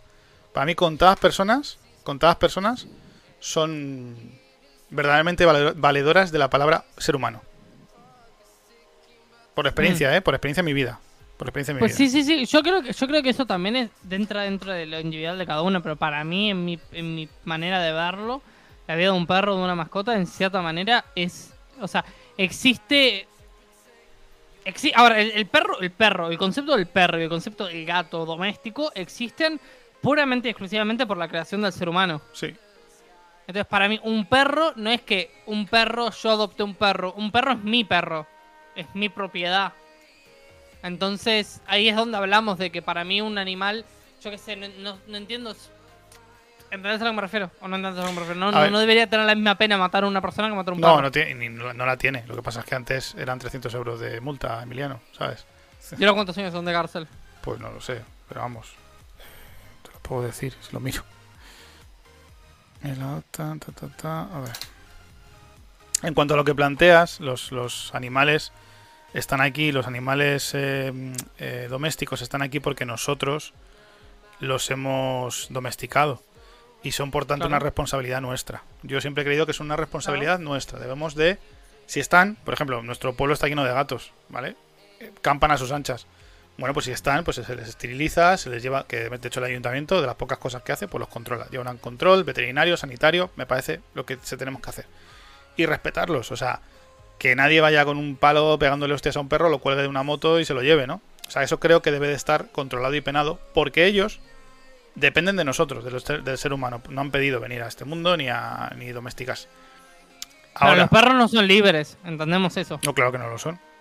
Los animales no son libres en general. Eh, dos animales no- entienden el concepto de la libertad los animales. Dos años si es muerte, si es muerte, prisión del maltrato animal con resultado de muerte y 18 18 meses, 18 meses si es maltrato. Ya sabes que todo esto son Mm. penas que se acaban reduciendo y que no son y que no son tal. O sea, yo creo que hay que, que hay que regular el hecho de que las pues eso, los animales domésticos han sido creados por nosotros y pues a lo mejor eh, fulanito de tal que es el que está pegando al perro no ha domesticado al lobo para que sea un perro. Pero los humanos sí, tenemos una responsabilidad, igual que intentar cuidar el, medi- el medio en el que vivimos para que perdure. Entonces, en ese sentido, joder, a mí me resultaba muy esto que una persona pudiera coger a palos delante de un policía, cargarse a su perro y decir, bueno, y ahora me multas. Porque esto ha pasado, ¿eh? Esto ha pasado. Ah. Entonces, pues bueno, a ver. Luego, lo que tú me planteas a mí a nivel personal, pues yo te digo que hay personas que sí Mira, personas que son basura. y personas que igual no voy a, decir, no voy a decir lo que pienso, ¿sabes? Yo lo, yo lo que entiendo es, está bien que se, que se, bueno, que se pongan pelas y regulaciones ahí como quieran del concepto de, de, de maltrato a un animal. No me parece que hay que entender el concepto de un animal como si fuese un ser humano, un, No animal con libertad. Un animal eso- no es libre. Pero por eso, pero por eso a veces eh, son mejores en muchos sentidos. Te quiero decir, Una- un perro es No, un perro. claro. Hay que tratarlo como un perro. per- Claro, un perro es un perro. Perro es un perro que tratarlo como un perro. No hay que llevarlo al estatus de un ser humano, porque no es un ser pensante ni libre. Es un ser que existe y, y existe por nuestro porque nosotros le damos comida y porque nosotros los mantenemos. Es nuestra propiedad. Ahora, no, no, estaría bien pegarle y hacerle todo eso. Entiendo que se pongan multas, entiendo que se pongan cárcel. No te digo ya cinco años de cárcel, me parece una barbaridad. Pero entiendo dos años de cárcel, me parece que, no sé. Ahí como lo vea la jurisprudencia cada uno. ¿Sabes lo que pasa, Emi? A mí lo que me da miedo, te soy sincero, ¿eh? O sea, yo, yo he estado muchos años en la protección animal y todo esto se lleva muchos años persiguiendo. Pero también he visto, o sea, creo que es positivo, ¿eh? Quiero dejar eso claro, a ver si lo que voy a decir ahora suena... También he visto mucho nazi dentro de la protección animal y entonces, claro, podemos pasar de, de proteger a los animales de que no pasen estas cosas en las calles a que si resulta que, yo qué sé, eh, le grito a mi perro, es un delito. Te lo estoy exagerando mucho, ¿eh? Te lo estoy exagerando mucho y tal. Yo soy muy, mm, y lo sabe Akemi, soy mm, eh, mm, muy recto con la educación de mis animales, siempre lo he sido, así se comportan, porque ellos son perros, yo soy una persona, tenemos que convivir y se tienen que comportar. Aún así, pues mi perro pues muchas veces me regala un pis por las mañanas, es estupendo, y bueno, pues tengo que convivir con ello. Pero yo les he educado para que se comporten bien ante Mm. cualquier lugar y cualquier situación. Y eso ha sido una educación muy recta. Y a lo mejor resulta que esa educación recta, que no te digo que les esté metiendo palizas, pero a lo mejor resulta que les estoy educando en negativo en lugar de en positivo. Y mañana eso es ilegal, ¿sabes? Creo que, o sea, está bien. Esto llevamos mucho tiempo esperándolo, que además hace ya poco que se consideró que la vida de que un animal era también un, un ser vivo, ¿no? Que no me acuerdo exactamente la categorización que se les puso. Y no de objetos, sino de seres vivos, que antes eran objetos. Y bueno, y eso está muy bien. Pero es verdad que cuando empezamos a acotar mm, y a ponerle límites y leyes a todo, pues me empiezo a acojonar. Porque digo, hostia, O sea, a mí me parece. ¿Qué pasa? Me parece que está bien que si matas a tu perro o algo, tengas una, una pena o algo, lo que sea. Mm. Porque te estás matando a un ser vivo. Pero no me parece que ya se tengan que meter, por ejemplo, cuando un perro se porta mal. Hay gente que le pega a su perro para que se porte bien. Hay gente que tiene distinto tratamiento. Pero está, eso entra de cómo vos. eh, Claro, es que habría que ver lo que, enseñes. lo que un juez, imagínate, ¿no? Pues yo qué sé, eh, ¿qué ha pasado? Cojo a Merlín del lomo y le echo para afuera porque se ha meado en mi cara, eh, ha levantado la pata y estaba meando el mueble del salón. Ha pasado. Y llora. Y entonces mi vecina me denuncia por maltrato. Y me Claro. voy 18 meses a la cárcel. ¿Sabes? Un juez decide que me voy 18 meses, porque eso es un juez, el que interpreta la ley aquí en España, bueno, de todos lados, coge la ley y dice el juez, pues por el para mí artículo eso tal- me, par- me parece una, me parece una locura. Claro, o sea, No. yo confío, quiero confiar y pensar en que eso no va a ocurrir. Pero como con todo en esta vida, porque en juicios y he ido a juicios donde se han mentido descaradamente en mi puta cara, pues sé que hay de todo en esta, en la Villa del Señor. Entonces un vecino que te, te quiera tocar los cojones, pues te denuncia, ¿sabes? Y a mí me han denunciado por maltrato animal, por dejar a mis perros en la entrada con agua, con caseta, con todo, que jamás en la vida los he dejado, pero por bajo circunstancias muy específicas, porque se habían, estaban recién mudados, se habían vuelto locos, se habían enganchado al gato, pues estuvieron, ladraron y me denunciaron. Y encima me denunciaron por maltrato animal. O sea, ¿qué quiero decir? Y estamos hablando de antes de esa ley. Tuve que pagar una multa y tal. Mis perros estaban estupendos y eh, ¿qué, qué alusiones van a tener? Pues que estaban en la entrada y estaban ladrando. Bueno, tenían agua, tenían tal, tenían cual. Si, si nos ponemos más estrictos, pues podemos irnos a ese plano. Yo quiero y confío que eso no va a pasar. Eh, confío, pero, Pero, pero, pero siempre pasa. se abre la puerta a que eso pueda ocurrir. Estoy, Claro. estoy contigo en esa parte, ¿no? Igual que te digo que, sea, que me parece bien la... yo- Yo- lo mismo te digo, el tema de la pregunta de cómo entendemos a los perros, también es el hecho ese, porque parece muy práctico en la ley de ta, si maltratas a tu perro va a hacer cosas, todos vamos a decir sí, dale, perfecto. Pero empezamos con los matices, ¿qué, qué es maltrato? ¿Qué es entender un maltrato? ¿Entendés? Porque a lo mejor dejar a tu perro afuera es considerado maltrato, pero ¿por qué? Porque lo estamos viendo en la óptica como si fuese un hijo, y un perro no es un hijo. Si vos un hijo lo dejas afuera todo un día, es maltrato, claramente es maltrato infantil, pero si un perro lo dejas afuera todo el día, no es maltrato porque es un animal, los animales... Eh, deberían, a ver, yo creo que un perro debería estar agradecido de que, eh, yo qué sé, lo tenemos nosotros y le damos comida todos los días en la, en, en la libertad, en lo que es en el medio de un campo. Hay meses, hay días que comen y días que no comen. Hay días que están famélicos y días que no. Sí. Hay días que a veces terminan Hay, eh, hay situaciones no comida. situaciones. Está la casa en la que el animal está afuera, pero se está volviendo loco, que eso lo he visto yo, y mm, eh, no sabe ni lo que es la vida, ni lo que es salir a pasear, ni lo que tal. eh, Te tiras a la verja y, y poco que se tira él, pero se tira él porque no, no sabe, no, no está educado. Está el animal que está atado con una cadena y se está dejando el cuello. Y está el animal que está a menos 10 grados. Pero también está el animal que está en la parcela. Oye, está eh, pasa con los mastines. Tienen sus casetas, tienen su agua, tienen su zona de para ellos mismos. Y están equilibrados. La cuestión con los, anim- con los perros, sobre todo, es que tienen que estar en una energía equilibrada. No pueden estar ni muy excitados ni muy. Sea, tienen que estar y para eso hay que saber educarlos. Y si en, eso, en esa línea vamos, en la línea de enseñar, no darnos un curso, y da- sobre todo, y sobre todo, hacerle entender a la gente que un perro es una responsabilidad y no es un mueble, ¿sabes? Para que Mm. mucha gente se eche para atrás y diga, pues no quiero tener un perro. Pues bien, perfecto. Si vamos en esa línea, perfecto. Ahora, si vamos en la línea de, de enjuiciar a los demás, que yo eso lo he vivido, en temas de, ah, que comes carne pero vas a protectoras, es que, ah, o sea, esto ya también lo habrá vivido muchas veces, esos juicios, pues ahí ya entramos en un problema. ¿sabes? Y creo que las ideas están bien siempre que no se fanatice con ellas, creo. Pero mientras más trabas pongas para tener un perro, también va a pasar de que, eh, yo qué sé, no sé, no a- reduzca ese comercio de perros y la gente que antes vivía, por ejemplo, veterinarias y todo eso, tengan mucho menos clientes y también tengan mucho menos ingresos. No, sí, a ver, si se hace, si se regula correctamente. Si yo siempre os he dicho y os diré siempre. ¿El curso quién lo paga? ¿La persona que lo va a hacer? El curso lo pagará la persona, paga. la persona que lo vaya a hacer, claro. Y, y, el, y, o sea, el tutor que va ahí cobra solamente por la persona que viene, no le está pagando el Es Estado. que no se sabe, no se sabe cómo se va a hacer todavía. O sea, se ha dicho que hay que hacer un curso, pero no se ha dicho cómo.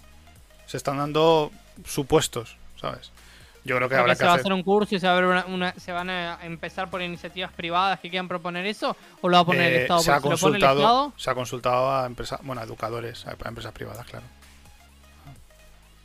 Es que el Estado no tiene. hay que, ver, hay que ver porque también puede ser otra manera para el Estado recaudar más.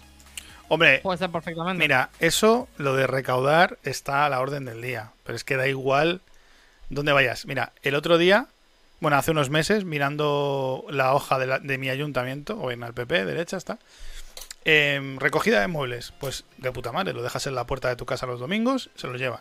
No tienes que hacer nada. Ahora, como quieras podar, ya ves tú.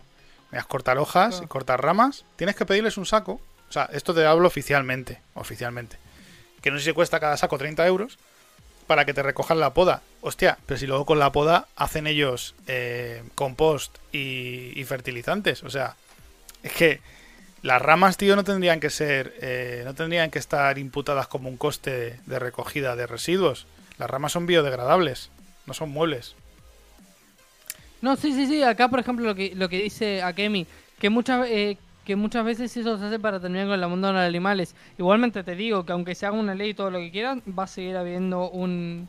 Marca siempre hay un mercado por afuera de la ley, siempre lo hay. Claro, lo va a no haber. se termina Y con el abandono Sobre de todo animales. se está hablando de que si no hay gente, si hay perros sin chip, pues va a haber perros sin curso y sin identificar y sin carné.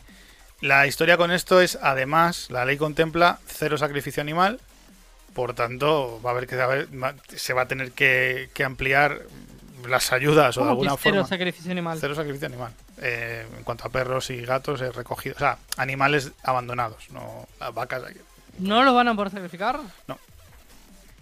¿Y qué van a hacer? O sea, es muy lindo eslogan, pero ¿qué mierda van a hacer? No, aquí en Madrid ah, llevamos años con sacrificio cero. ¿Y qué hacen con los perros? Pues los animales se quedarán en la perrera hasta que salgan de alguna, de alguna manera. Así pasa que están hasta Perreras arriba. que mantiene el Estado. Las perreras suelen ser de los ayuntamientos, pero a veces los gestionan empresas privadas. Depende de, ya sabes, concursos, acuerdos. Claro. ¿no? Y claro, Mira. Es muy complejo. Es, es, Es una eh, movida. Es complejo el tema de los animales. es una movida Sí, co- sí, sí, sí. cojonuda. Y bueno, hemos dado un paso. Yo creo que me voy a quedar con lo positivo. Pero ya sabes que yo soy muy puntilloso y quiero también dejar ahí las sombras de todo esto, ¿no? Porque las he vivido, Emi.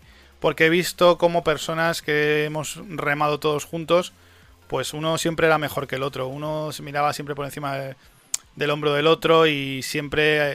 Entonces, claro, cuando esto se convierta en algo legal, pues creo que hay que ser muy cuidadoso con esto. Claro. Por cómo tratan la ley, porque un vecino te puede decir, ay, no, mirá, le, le tiró de la correa, yo lo vi, que lo tiró en contra de su con... Está, para. Cualqui- cualquier cosa. Hasta cierto punto ya está. ¿Sabes cuántas cosas hacen mal con los animales, con los perros? Muchísimas. Muchísimas. Yo creo que eso, que eso es bueno, que se cuide, que se ayude a la gente a educarlos, porque luego llegan problemas muy gordos, ¿eh? Cuando se hacen mayores, si no has sabido educarlos o redireccionarlos, se convierten en un problema y ahí está el abandono. O sea, la causa principal del abandono es un animal que no puedes tratar con él. Claro. Entonces, eh, creo que es importante la educación. Para mí, me, a mí me parecería estupendo que la gente supiera lo que va a hacer y cómo y lo que implica. Y que hay que decir que no, y que un cachorro no le puedes mm, dejar dormir en tu cama. eh, tiene, tiene que dormir en el baño, tiene que dormir solo, aunque llore, aunque. ¿Sabes? Eh, eh, te- hay, que, hay que saber educar a los animales eh, para tú vivir, tener una convivencia con ellos.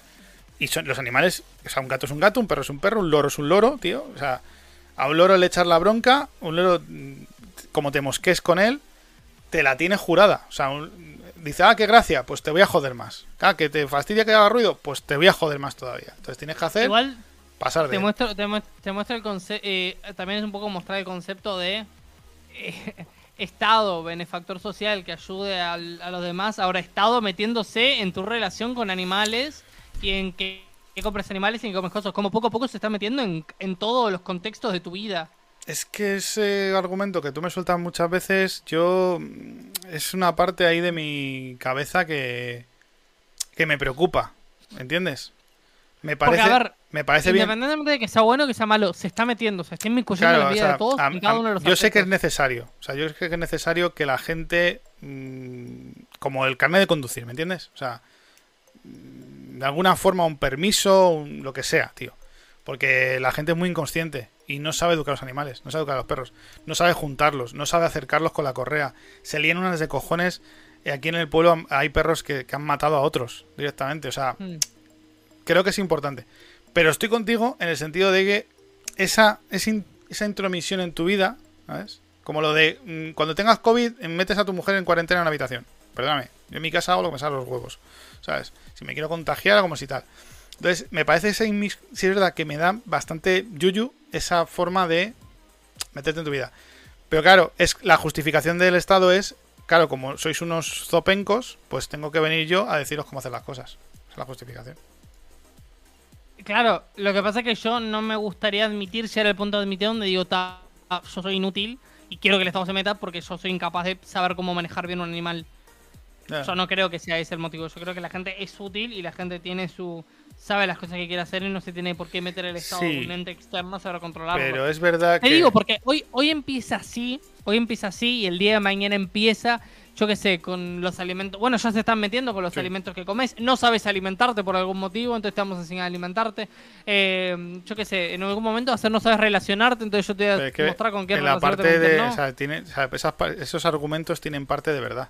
Es como la gente no es consciente cuando tiene un niño o cuando tiene un perro. O sea, no es consciente de lo que implica. Ellos quieren la foto ahí Bueno, en su, si en su gente- cuadro. Si la gente no es consciente, por ejemplo, si la gente no es consciente de tener un hijo, ¿qué? ¿Tendrías que firmar un papel antes de tener un hijo? ¿Tenías que tener un examen antes de tener un hijo? Y si tenés ese hijo, ¿no? Que matarlo. El 95% de la gente que yo conozco con hijos te dice que si hubiese sabido cómo era esto, no los hubiese tenido. 90, te voy a decir 90. No te voy a decir 90. Ya sé, pero entonces, entonces ¿qué haces? ¿Haces que las personas que tengan permiso puedan tener hijos y las que no Pero tienen si yo permiso lo que no me puedan tener hijos? pregunto, yo lo que me pregunto es, si es que nadie te ha obligado, nadie te ha puesto una pistola. Si además es que somos demasiados, o sea, es que, quiero decir, que no hace falta, que no hace falta que tengas hijos. ¿Para qué tienes hijos? Porque se supone que es lo que tienes que hacer. ¿Para qué tienes un perro? Porque se supone que tienes que tener un perro. ¿Para qué tienes un gato? O sea, tío, ten lo que quieras tener en tu vida y lo que no, no lo tengas. Porque eh, un niño es una responsabilidad muchos años. Por ejemplo, te pongo. Sí, sí, sí, sí, lo entiendo, lo entiendo, pero ¿por qué el Estado debe saber lo que vos querés y lo que vos no querés? No, el Estado se Si vos aprovecha. te arrepentís, si vos te, te arrepentís es tu, cul- es tu putísima culpa y hacete cargo. El Estado se aprovecha Ya de, de- de los errores de, de la gente, tío. Y pone soluciones, entre comillas. Dice, bueno, Hablando, hablando, hablando del tema de la gestación, ¿puedo hacer un pequeño comentario? De lo cual no vamos a discutir porque es un tema muy lioso, pero lo quiero tirar así como coso. En Colombia, la Corte Constitucional despenalizó el aborto hasta las 24 semanas. sí, lo, lo he leído. Cinco meses. Lo he leído. Después de cinco meses puedes abortar. Pues el aborto tela, es otro tema también jodido, ¿eh? 6, 7, 8, 9. La mitad. O sea, no sé, déjenlo ahí. Eh, no vamos a hacer, no nos vamos a meter en ese embrollo porque el tema del aborto es un tema muy eh, controversial, pero Y- nada, y- que y- sepan que se, legalizó en Colombia. Y somos dos hombres, encima, hablando del aborto. Claro, o sea, peor para nosotros. Eh, pero nada, que sepan que acá en Uruguay, por ejemplo, es hasta las 12 semanas como límite máximo y allá es hasta las 24 Hombre, yo de- desde mi ignorancia absoluta, porque obviamente ni soy mujer, ni puedo gestar, eh, ni mucho menos vivo la relación sexual desde el lado de la mujer, que de por sí es, me imagino, diferente. Em, Como mínimo diferentes. como mínimo diferente. No, pero no solamente. Hablo en el aspecto sexual. O sea, eh, nosotros, yo sé que nosotros tenemos un impulso, por lo menos hablo por mí, un impulso, necesidad. mm, Yo lo digo, lo comparo con comer. Para mí es como tener hambre. y necesitamos realizar el acto sexual. Eh, esto, esta idea diverge de diferentes tipos de mujeres o personas eh, del, otro, del otro sexo, porque ha habido mujeres que me han dicho que, somos, que son iguales en ese sentido, y ha habido otras que me han dicho que no. Pero partiendo de ese hecho, no sabemos hasta qué punto cuando sucede el deseo sexual entre dos personas, una mujer es más consciente o menos, o, más inconsciente, del hecho de que se puede quedar embarazada si no usa protección. Entonces, hmm. llegando a ese hecho, en el cual en la que se quede embarazada una mujer, yo no sé cuánto tiempo, sintiendo que llevas una vida dentro, cuánto tiempo sería el máximo para ti como persona, ya no al margen de lo, de, lo ético y lo biológico, para decidirte si quieres o no quieres ser madre. Hmm. Ahí, ya me pierdo. O sea, ahí ya, en esa parte me pierdo, porque obviamente, pues, no sé lo que siente ni cómo se va sintiendo, porque está generándose una vida dentro de ti. Entonces a lo mejor dices, no, yo no quiero deshacerme de, esta vida, pero ya llega un momento en el que piensas plantearte cosas eh, prácticas y no. ¿Sabes? Es, es complejo.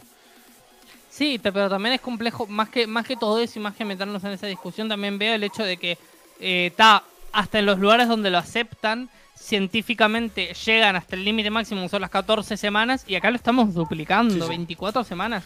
Ya es, ya es a los 5 meses ya, hay algo. Sea una medida populista absoluta, política y... Y peligroso, y peligroso para las mismas personas que vayan a hacer un aborto. Un aborto, mientras más tiempo dejas, más peligroso es. Que a las 24 semanas es un peligro. Un aborto siempre es, una, es un peligro, o sea, es una intervención, no es una cosa es una televisión jodida y a las 24 semanas es más que jodida. Y te quedas tocada y tiene movidas psicológicas posteriores y muchas historias. Porque el cuerpo va segregando una serie de sustancias, en fin. Es una cosa muy jodida. Y bueno, pero hablando de otros temas, eh, ¿qué otras noticias tenemos para saber? dale tú, dale tú. Eh, Yo te, he hablado de la protección animal. ¿Ya hablamos de los vagabundos o no hablamos de los vagabundos? Creo que no. ¿No hablamos de los vagabundos en el anterior programa? El tema de los vagabundos y lo de obligarlos, ¿no? Yo te dije que aquí les, pagaban, tenían que cobrar una multa si dormían en la calle. Uy, habíamos hace poco, em, por lo menos acá en Uruguay, bueno, por lo menos acá en Uruguay, acá en Uruguay porque es el único, el ministro de Uruguay, eh, el ministro de Desarrollo Social, el ministro, creo que se llama, no sé el nombre, se llama Lema de apellido, no sé el nombre, no me acuerdo del nombre, pero Lema, el, el apellido que tiene, eh, ¿Hay algún nombre? ¿No? Martín Lema, eso. Martín Lema, el ministro de Desarrollo Social, está proponiendo una, está formulando un accionar ah, que sea llevar contra su voluntad a las personas eh, que estén en calle por problemas mentales o por drogas. Lo, comentamos, sí, sí, sí, sí. Me dijiste que. ¿Lo comentamos? Sí. Eh, Pero bueno. Fuerte se está, se está intentando llevar a cabo, le dijeron que era un poco fascista su pensamiento, le dijeron que era un poco de campo de concentración y nada, por ahora se está viendo, no se han dicho nada y no se ha avanzado hay, mucho. Hay, vagabundos que no quieren estar en ningún sitio, que están en la calle. ¿Y qué haces con esa agenda? O sea, yo, yo, hay una cosa que a mí me, deja loquísimo, tío. O sea, em, la, la calle de quién es? O sea, mm, del Estado, ya, pero de las personas también. O sea, Aquí se establecen normas de lo que se puede hacer, lo que no se puede hacer. Hombre, mientras no intervenga la libertad de otra persona, yo creo que, a ver, una persona que duerme en la calle, bastante desgracia tiene con dormir en la calle. Sí, pero una persona que duerme en la calle también está haciendo. Porque, ¿qué pasa? Es un combo. Está bien, no, no estoy hablando de las personas en la calle, pero hay una tendencia, por lo menos en mi país, hay una tendencia de que las personas que duermen en la calle también son personas violentas. Hay tendencias a que sean personas que estás así caminando y te agarran y te empiezan a pedir, te empiezan a meter la pesada, te empiezan a... En Nueva York cagando en un árbol, tío. Pues... Claro, o sea, lo que yo te refiero es que ese mismo espacio público es de todas las personas que. De todas las personas, está perfecto. Pero para mí es de las personas que pagan impuestos, pagan todos sus impuestos, están pagando ese lugar, es de, es de ellos. Entonces, una persona no se debería sentir incómoda estando ahí no se debería sentir incómoda porque una persona le está cagando al lado. O no debería sentarse en una plaza y un sorete al lado de un, de, una, de, un asiento. ¿Sabes lo que pasa? Que yo de pequeño y de adolescente un poquito mayor, que he visto a mucha gente con profesiones y tal tener que pedir en el metro. Otros, eh, otros han engañado bastante y luego se, bueno, en fin, se drogaban, etcétera. Pero he visto a gente que verdaderamente o conocía o teníamos algún tipo de conexión y han tenido que pedir en el metro y en la calle que pensaba, es que te puede, te puede pasar a cualquiera, ¿sabes? Eh, ¿Sí? eh, es que es muy, o sea, te puede pasar y con niños encima, y, y ¿qué haces? Eh, o sea, al empatizar en ese sentido dices, a ver, yo creo que está bien que haya sitios donde ellos puedan ir, a comer, a dormir, a lo que sea, pero joder, tanto como obligarlos y cogerlos y meterlos ahí, macho. Yo creo, a ver, yo mi, mi creencia que dice Cyberpunk. Hay gente que dice que es liberal, Hmm. pero que le molesta la libertad de los vagabundos. A mí no me molesta la libertad de los vagabundos. A mí me molesta que eh, en el libertado lo que hagan molesten a la libertad de las otras personas. Porque las otras personas también tienen derecho a sentarse en una plaza. Y a, y a veces pasa acá de que no te sientas en una plaza porque hay bolsos de las personas, hay una carpa hecha en el medio de la plaza. Y eso no debería pasar. Yo creo que deberían existir lugares, por ejemplo, no sé, merenderos o lo que sea, para que estas personas sin calle tengan un lugar donde refugiarse, ir a algún refugio. Pero también creo de que, por ejemplo, existe, ¿sabes lo que se llama la, la arquitectura hostil? Eh, sí, cambiar los, los bancos y tal para que no se puedan tumbar, ese tipo También de cosas. existe eso, la arquitectura hostil, que es una manera de prever que esas personas, por lo menos en esas plazas, no estén. Bueno que eso, no duerman en un banco de plaza ocupando ese blanco de, pasa, de plaza. Ya. Por eso, para mí deberían existir los refugios, pero también tenés el hecho de que a estas personas les recomiendan en un día de invierno. Acá pasó, por ejemplo, pasó. eh, les dijeron, la policía les dijo, vayan a un lugar, vayan a un refugio porque va a hacer mucho frío esta noche. No fueron y murieron en el intemperie. Sí, sí, aquí pasa. ¿Culpa de quién es eso? Para la persona que decide dormir a la intemperie, eso está... Vamos, yo creo que eso para mí está claro. Emi se levanta y se, y se sienta constantemente. Claro, porque los refugios que no quieren ir. Porque los refugios, por lo menos en mi país, los refugios existen. Sí, sí. No van. Hay gente que no va. Eso lo tengo clarísimo y no quieren ir y no les gustan. Y otros refugios son cuidado, igual no sales de allí bien, ¿sabes? Porque también Sí, hay y por ejemplo, tam- ta- también está el hecho de que hace un par de días vi un vagabundo que subió en un ómnibus y lo vi, se entró y se sentó. Y cuando salió, lo vi que tenía, ¿recordás lo que el otro vez te lo comenté? Que tenía el pantalón abajo, estaba desnudo, con la, con la picha por afuera, caminando así por el ómnibus. Bueno, ¿Exhibicionista, Emi? Y me parece que está Oye, perfecto. hubiese Debe- sido- debes tener tu libertad, pero Hubiese sido perfecto para uno de nuestros carteles esa foto del vagabundo. En pelota. se lo hubiese sacado, ¿no? O sea, una foto y le, le pixelamos el tal. Y ponemos Adán, lo sacamos todo. Sí, Sin sería- tapujos. Sería buen publicista yo, tío. A mí me molesta la gente que va en coche contaminando y yo tener que tragarme su humo. Eh... Sí, pero en... no es lo... ha colapsado. ¿Qué quieres que te diga? Ha colapsado. Para mí no es lo... Para, para, mí, para mí no es lo mismo. Porque, ¿qué pasa? Vos tenés este, este caso de que la persona que está eh, andando en auto está, tra- está pagando por la calle. Pagas Mira. por el auto, pagas por la gasolina y pagas por la calle. Te voy a plantear un Porque- dilema. Sí, sí, sí. pero- sí. Porque el impuesto de la gasolina tiene el impuesto de la calle. Entonces, esa persona está pagando por todo lo que está consumiendo y por todo lo que está haciendo. Eh, ponele que paga un poco más porque mucho se va en, en corrupción en lo que quieras. Pero un vagabundo no está pagando el lugar donde está. vi- O sea, no está pagando el lugar donde está y está haciendo que está prohibiendo el libre disfrute de las personas que realmente están pagando el mantenimiento de esas plazas. Y mucho de ese mantenimiento de las plazas es porque mm, vagabundos, por ejemplo, prenden fogatas en lugares para calentarse y queman un lugar entero de una plaza. Y ese hollín y todo eso lo pago yo para que se re- eh, para que se eh, para que se reponga y para que se arregle. Ese es el problema. Para mí el problema entra de- detrás del- de la parte monetaria. Hay, hay un paradigma. Hay un paradigma. A mí no me paga, a mí no me paga nada por contaminarme a mí, te, pe- paga por estar en esa calle, entonces tiene el derecho de estar en esa calle. Hay un paradigma con el intervencionismo versus la dejadez del Estado, ¿no? Eh, En un día cotidiano hay probablemente cientos, no voy a decir millones, pero cientos de desplazamientos en una ciudad para ir a un lugar de trabajo innecesariamente, porque ha habido, hemos tenido una pandemia, la gente trabajaba desde casa. Hay gente que tiene, oye, el derecho, eh, porque puede hacerlo y porque quiere, de ir a la oficina, ¿no? Que ahí está parte de la libertad, ¿no? Y demás, lo que entra un poco en lo que dice Cyberpunk. Pero hay otra que, pues que no, que la obligan, ¿no? Que tiene que ir por cojones.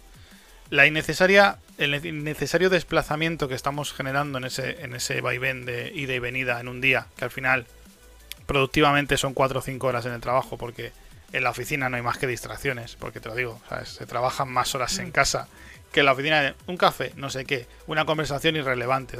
Yo que además no sociabilizo, pero claro, cuando vas sociabilizas, porque vivimos en comunidad y tenemos que hablar del tiempo y de las tonterías. Pues resulta que cuando estás volviendo con el coche y te escuchan noticias como que ha subido la temperatura global 1,5 grados, que se está, vamos, que se va a ir a toda la mierda, que Nueva York se va a hundir porque va a subir el nivel del mar, en fin, todas estas catástrofes que en algún Eso momento se viene diciendo del 2001. bueno, bueno, pero está pasando. Ha subido, el- ha subido la temperatura un grado y medio. Vamos a poner, vamos a, a pasarnos en esos supuestos y demás. Sí. Y yo estoy en el coche volviendo a la oficina diciendo, vaya día más innecesario, contaminando. A ver, mi coche es híbrido, pero al final es gasolina, o sea que contamina. Vaya día más innecesario contaminando, gastando com- combustible mm, y moviendo el coche para un trabajo que puedo hacer desde mi casa. Entonces, a lo que voy. Cuando sea totalmente insostenible y ya no haya más cojones que obligar, entre comillas, a la gente con una ley o con uno que sé qué. No, miren, ustedes que son administrativos, eh, trabajan con ordenador, pues voy a hacer una ley estatal que esa gente trabaja desde casa por mis santos cojones. Diremos que ha sido el Estado el que ha intervenido y que ha hecho una cosa obligatoria y que ya no hay libertad de ir a trabajar a un sitio que no sea tu casa. Y que encima estás encerrado en tu casa y... Entonces, vivimos en un mundo así, macho. Y como no hay una llave mágica, porque nosotros, nosotros, nosotros los ciudadanos, no tomamos las riendas de, esa- de esas situaciones porque hemos dejado en manos de los gestores, mm, mal llamados gestores, las decisiones, pues tú, el tío este de Uruguay, los mete a todos en un gulag y aquí, pues, conviven entre la gente cagándose en la vía pública. Mm. ¿sabes? Y en Murcia les van a poner multa de 3.000 euros, que no van a poder pagar. ¿Sabes? Que es, Claro. es absurdo, tío. O sea, los vagabundos son un problema aquí en Nueva York, en Venecia y en Uruguay, en Montevideo. Pero son un problema porque son una consecuencia también de la sociedad en la que vivimos. Entonces, claro, es que esto es- nos lleva a unos debates en los que, ¿por qué no intentamos todos ser partícipes de la, de la solución? Y nos pasamos el día señalando el problema. Es que, a ver, el problema de los vagabundos también está en un problema del trabajo. Es que todo te está llevando, para mí, a ver, es que siempre gira en lo mismo y no me gusta siempre girar en lo mismo, en, en- en la misma vuelta, porque yo siempre sé que doy siempre la misma vuelta. Pero el problema es que, eh, sí, el, el problema de un vagabundo es una, eh, lo genera en cierta manera la gestión que se haga desde un Estado también. Porque afecta muchísimo en un montón de aspectos, afecta muchísimo en la producción de trabajo, en la producción de riquezas. También hay gente que no quiere, que no quiere trabajar y que se dedica a consumir drogas, por ejemplo, y que de- dejó su vida, perdió su, su- perdió su vida cons- consumiendo drogas. Y esas personas que ayudarlas, hay que darles, un- hay que darles una mano o qué hacemos? Si en su libertad decidieron drogarse hasta las trancas. Pues que la droga.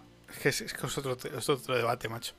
La droga es un. Ahí ins- se, si no quiere... Sí, perdón. La droga es un instrumento del Estado. La droga es una sustancia ilegal porque el Estado no la comercializa y no recoge impuestos. Pero la droga, el Estado sabe, sabe dónde, en qué barrio está, quién la está comercializando, mm, quién está enganchada a la droga. O sea, tiene datos concretos. Y hay lugares y situaciones en las que le conviene al Estado que la gente esté drogada y, y que ese negocio circule. Y cuando no les interesa, lo cortan, hacen una intervención, se llevan toda la droga y dicen, hemos incautado no sé cuántos kilos de droga y tal y cual. Pero es que... Mm. eh, o sea, ellos mismos son el problema y la solución constante. Y el problema es que nosotros no nos damos cuenta, no nos despertamos. Porque un vagabundo puede ser un tío que se ha arruinado. Y ha pasado. Y hay casos muy sonados de gente que era top, se ha pegado la hostia y está en la calle viviendo.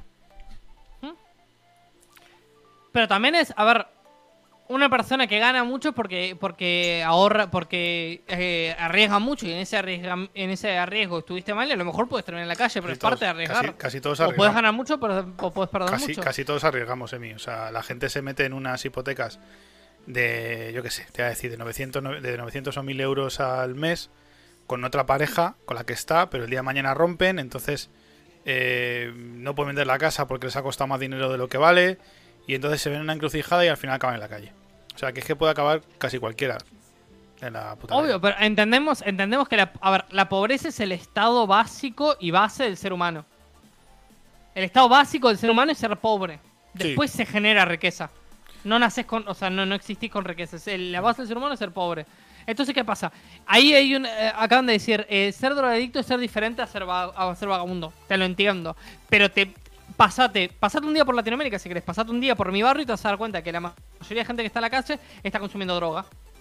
La mayoría de gente que está en la calle está, por ejemplo, eh, son cuidacoches que están pasando de un lado a otro tosigándose a los coches. Ayer, por lo menos, ayer de noche salí a la calle y vi que un tipo se paraba enfrente de un auto para no dejarlo salir para que le pagase para que pudiese salir y estaba en el medio de la calle. Si eso no es un comportamiento abusivo, no sé qué lo es. Y hay coincidencia que esa gente suele vivir en la calle. El, el Estado es consciente en tu país de que eso ocurre es consciente del país que eso ocurre. ¿Y qué pasa? La opción que hay es o llamar a la policía y que lo repriman y que toda la gente dicen, ay no, reprenden vagabundos, o llevarlos a lugares de refugio. Se llaman a lugares de refugio y no quieren estar en lugar de refugio. Entonces, ¿cuál es el objetivo que hay que hacer? ¿Cuál es el siguiente paso? Si es un delito, Porque si es un en delito, todo este... Si es un delito comportarse como se comportan, pues tendrán que llevárselos y meterlos en la cárcel. Quiero decir. Pero la gente, pero la gente se pone en contra de eso porque el tipo está en la calle y porque la, situación lo llevó a eso. La gente se tendrá que poner como se ponga, pero si, si es ilegal lo que hace, pues es ilegal. Es como si yo me dedico a disparar a, yo que sé, a pegar tiros, pues, no sé, al aire, por la calle, porque me he vuelto loco. Sí, o si simplemente, imagínate que no sea una actitud delictiva, pero eh, que te agarren y, por ejemplo, te metan la pesada para que te den dinero cuando te protegen los coches. O que vos sepas que el tipo que está cuidándote el coche, si vos no le das dinero, le avisa a otros que vos no estás por tanto tiempo, porque ya sabe tu rutina y te roban el auto. Sí, sí. ¿Entendés a lo que me refiero? Hay tendencias a que sean así, y ojalá que no fuese así, ojalá que toda la gente que está en la calle, porque yo conozco también gente que está en la calle, que busca el dinero para intentar ahorrar, para intentar mejorar su vida, para intentar encontrar un emprendimiento, pero también conozco un montón de otra gente que le hace ese dinero y se lo gasta en farlopa. Ojalá toda la gente es así, pero no lo es. Y es que para mí hay que dejar de romantizar el hecho de que todo el vagabundo está ahí porque la vida es sufrir y, porque pasó, ¿entendés? Porque eh, antes era muy rico y después terminó siendo muy pobre y, por su vida. Hay gente también que viene de ahí porque es drogadicto, porque es ex convicto. la, realidad que yo he vivido durante mi niñez en mi barrio. Y el otro día decía, a ver, yo creo que también es un poco generalizar, pero decía decía un compañero que se iba, por eso fuimos a, la sede. Em, esto era por el poblado gitano que había, que había droga y tal cual, y por eso estaba el barrio lleno de drogadictos. Y yo decía, sí, es una posible causa, pero vamos, que los gitanos los hay de todas, de todas las clases, ¿no? Los hay chatarreros, los hay... Tiene una forma muy, muy concreta de ser, que son muy liantes, ¿sabes? Son muy liantes, son de liarte mucho.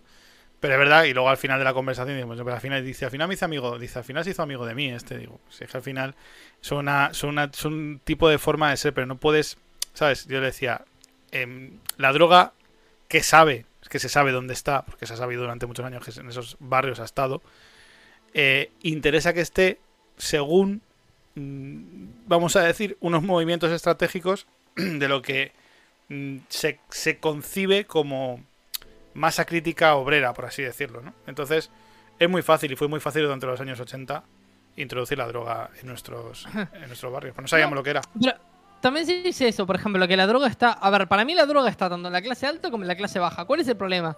Que un tipo que se droga en, un barrio privado, ponerle en tu casa, eh, o se droga por ahí, se droga en una fiesta, pero un tipo que se droga en la calle es una amenaza para toda la gente que está paseando libremente por la, calle. Ese es el problema. Con pasta y hay más gente de la que pensamos, se droga a diario. Sí. Llegan con un cierto equilibrio de droga, de droga y tranquimacín, y así viven la vida. Eh, está igual de mal, pero al final en un trabajo, y esto recoge la legislación española, eh, no está penado que tú vayas drogado a trabajar siempre y cuando no repercuta negativamente en tu producción. Es lo que yo te digo, un, tipo que a lo mejor es, clase alta y se, y se droga, si no afecta a nadie está perfecto, pero el tipo que está en la calle y se droga termina afectando a la gente que está en la calle. Pero insisto, si una persona se comporta de manera delictiva, tendría que ser un delito. Es que no ahí no hay, creo, hay, creo que hay poco debate. ¿Sabes? Porque el, afán de, o sea, el afán de, meter a alguien en la cárcel, de, de procesarlo es, eh, se supone, es el afán de que esa persona se eh, entienda que es lo que ha hecho está mal, ¿no? Se reforme. Claro. Y también hay otras personas que dicen, también hay gente que lo ve como algo malo, también hay gente que lo ve como algo feo. Por ejemplo, estar en una plaza y ver a personas durmiendo en, los bancos. También lo ven como algo feo, como algo... sí, de lo último que ¿Eh? dice Cyberpunk, de que hay barrios enteros llenos de drogadictos y demás, estamos nosotros viendo una serie que ya saldrá en Netflix y saldrá. Bueno, ya la tendrás en Plex. Que, a ver, la serie. Te voy a decir que no. O sea, no te voy a decir que la serie es buena, porque si no, luego me vas a echar a los perros. Pero es verdad que José Coronado. José Coronado es un- para mí es un actor español que suele hacer papelazos. O sea, no hay, no hay unas películas que considere que haya hecho malas y nunca defrauda. Y entonces es un ex militar retirado que vive en el barrio de, de Entrevías en Vallecas, donde hay muchísima droga. O sea, Inma te puedo contar porque muchísima droga. Y sigue habiendo droga y ahí. Entonces se cuenta una historia. A ver, lo- la historia de los chavales, como siempre, ya sabes, todas las películas españolas, siempre salen follando, siempre hay sexo. Esa parte me sobra, ¿sabes? La música esa de mierda que escucha la chavalada ahora. Y todo eso me sobra. ¿Mm? ¿Mm? Pero es verdad que te cuenta la historia de cómo la policía, ¿no? Sabe quién es el que lleva la droga, quién es dónde está el narcopiso. O sea, lo saben absolutamente todo. Y lo mantienen así para que haya un ecosistema, ¿sabes? En el cual, pues todo el mundo sale ganando. Bueno, todo el mundo no. La gente que se engancha a la droga, pues sale perdiendo, pero claro. Y pero otra cosa también es el hecho de que a veces la policía que no se puede meter porque es un crimen, es crimen organizado. Y el crimen organizado es a veces hasta más complicado de meterse que una policía. Una policía y en barrios, por ejemplo, en mi país que no se pueden meter porque los matan. O sea, están tan bien organizados y están tan bien armados que es muy complicado meterse porque la droga mu- mueve muchísimo dinero por atrás. Sí.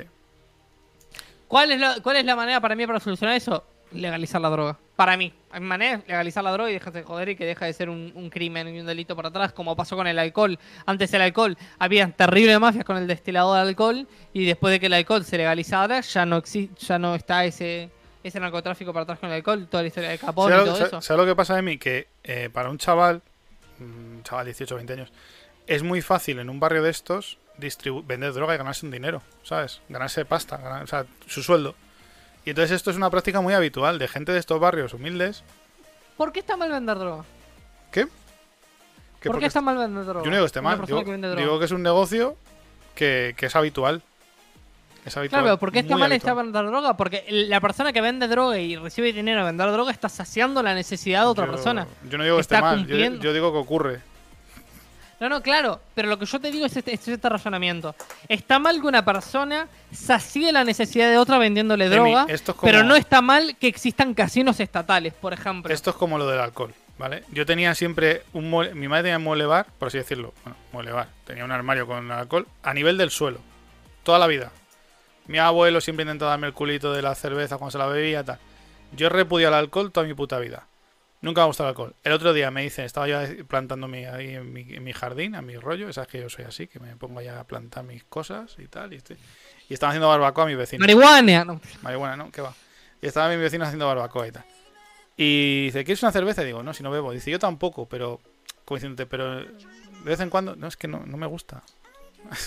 Entonces, si no hay, no hay necesidad, pero es que la hay, ¿sabes? La gente necesita drogarse porque sus vidas son una mierda. Y entonces entran en un bucle en el que la droga, ellos creen que les hace sentir mejor, pero hay un negocio y una necesidad porque necesitas más droga y a veces necesitas más dosis para eh, pasar un día peor y cada vez más. Y luego depende de la calidad de la droga, lo que tú dices. Si fuera legal, si fuera legal, pues sería de calidad.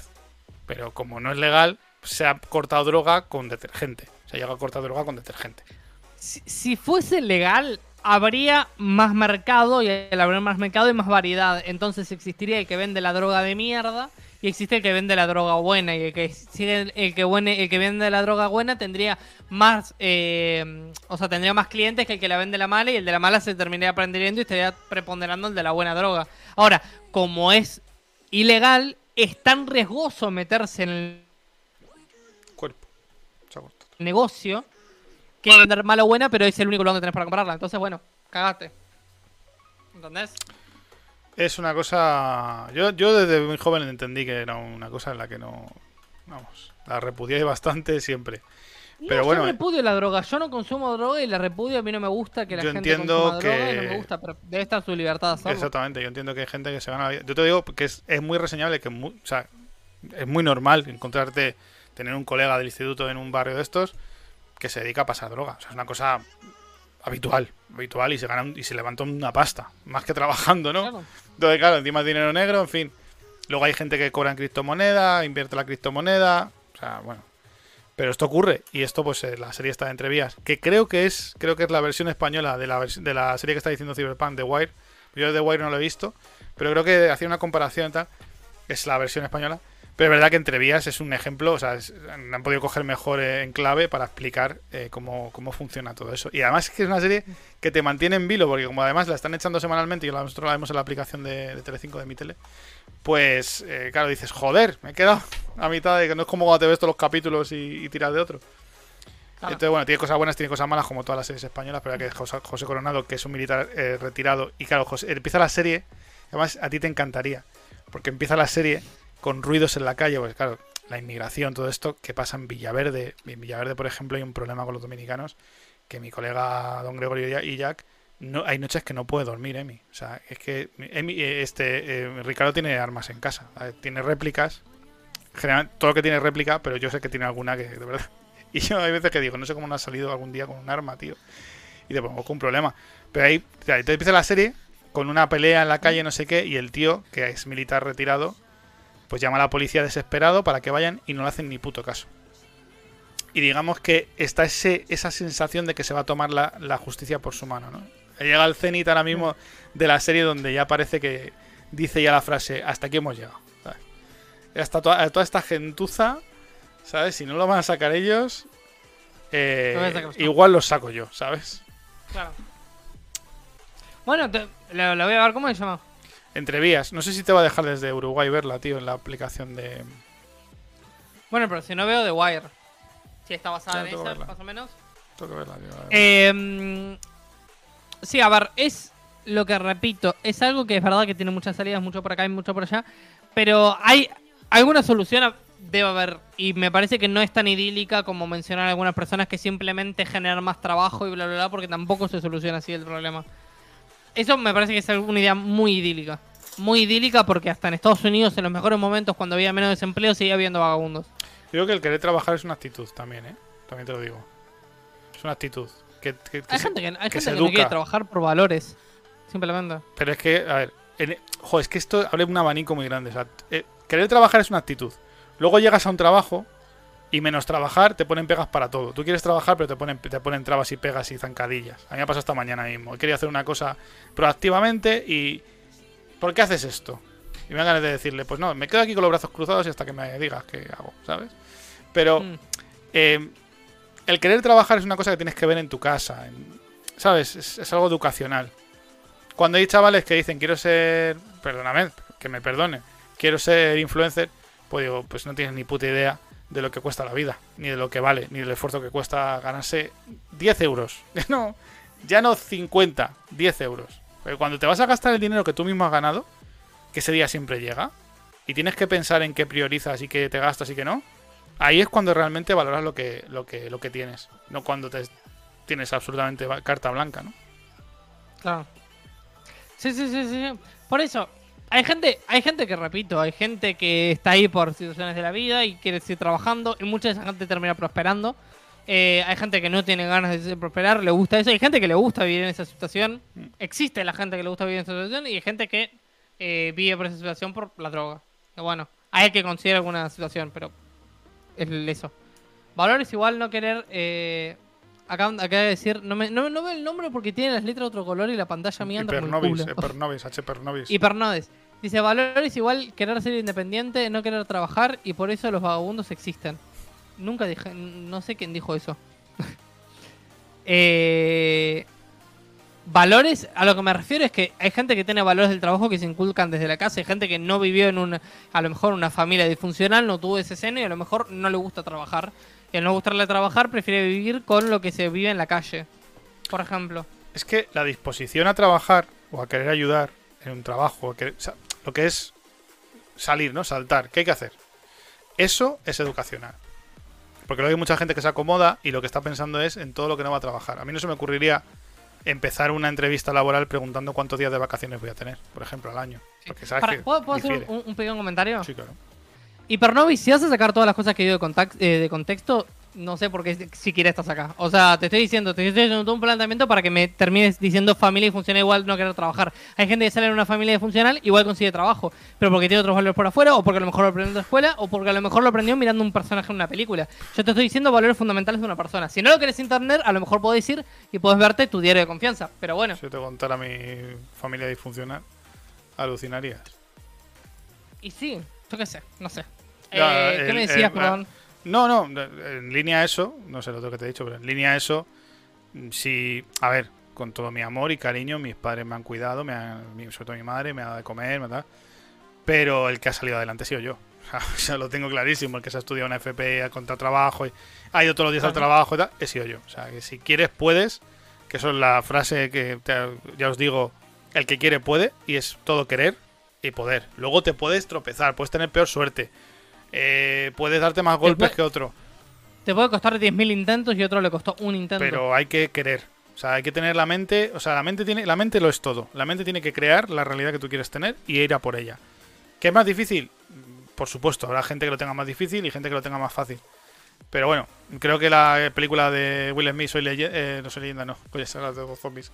Eh, en busca de la felicidad, lo, ilustra, ilustra bastante bien en busca de la felicidad lo que es estar en la mierda, tener a tu hijo en un baño llorando, ¿sabes? Y decir, Mm. bueno, pues en su caso, ¿no? Me hago un examen imposible de aprobar y tal. Bueno, pues hay casos de esos, también igual hay casos de esos.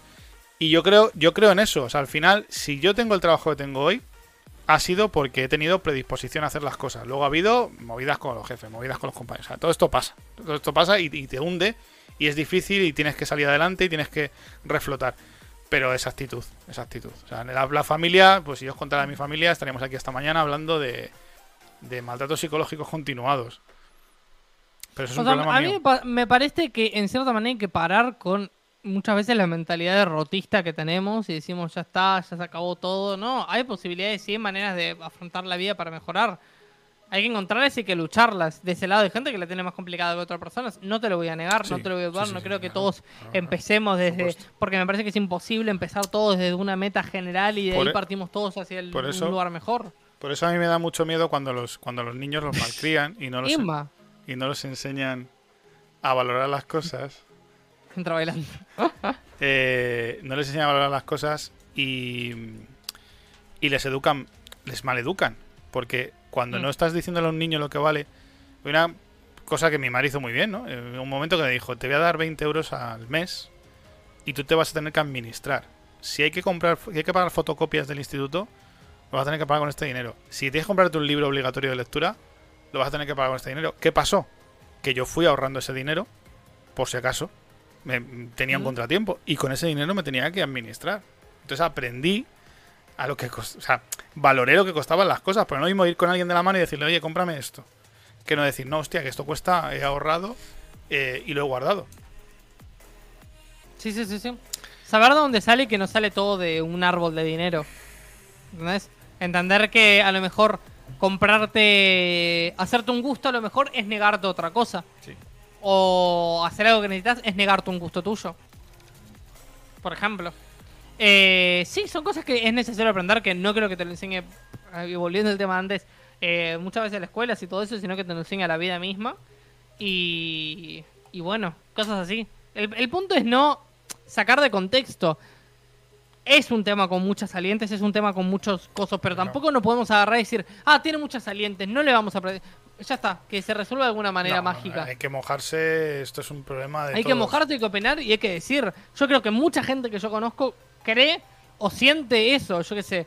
Porque podás decir todo lo que quieras, ah, somos re buenos, somos re family friendly con todo, pero cuando salís y encontrás una persona que va, se te acerca y te, y- y te pide dinero donde toda una calle a las 12 de la noche, no estás lo Pero más pasa- happy hour, ay, qué bonito todo. Te pasan cosas más nimias. Tú te vas a trabajar, te tiras jornada de 8, 9, 10 horas a veces y llegas y tienes a los mismos parados de todos los días en los bancos de la plaza. Tomándose una cerveza, un botellín, lo que sea. Claro. Te duele. Que- Quieras o no, seas mm, abierto de mente, liberal, de izquierdas, mm, obrero, no sé qué, te toca los cojones que a ti te están quitando 500, 400, 300 euros de la nómina y esa gente esté ahí eh, día a día, semana tras semana. Te jode, te jode, es así. Entonces, ¿qué haces con esa situación? ¿Te les enganchas y le llamas vagos de mierda?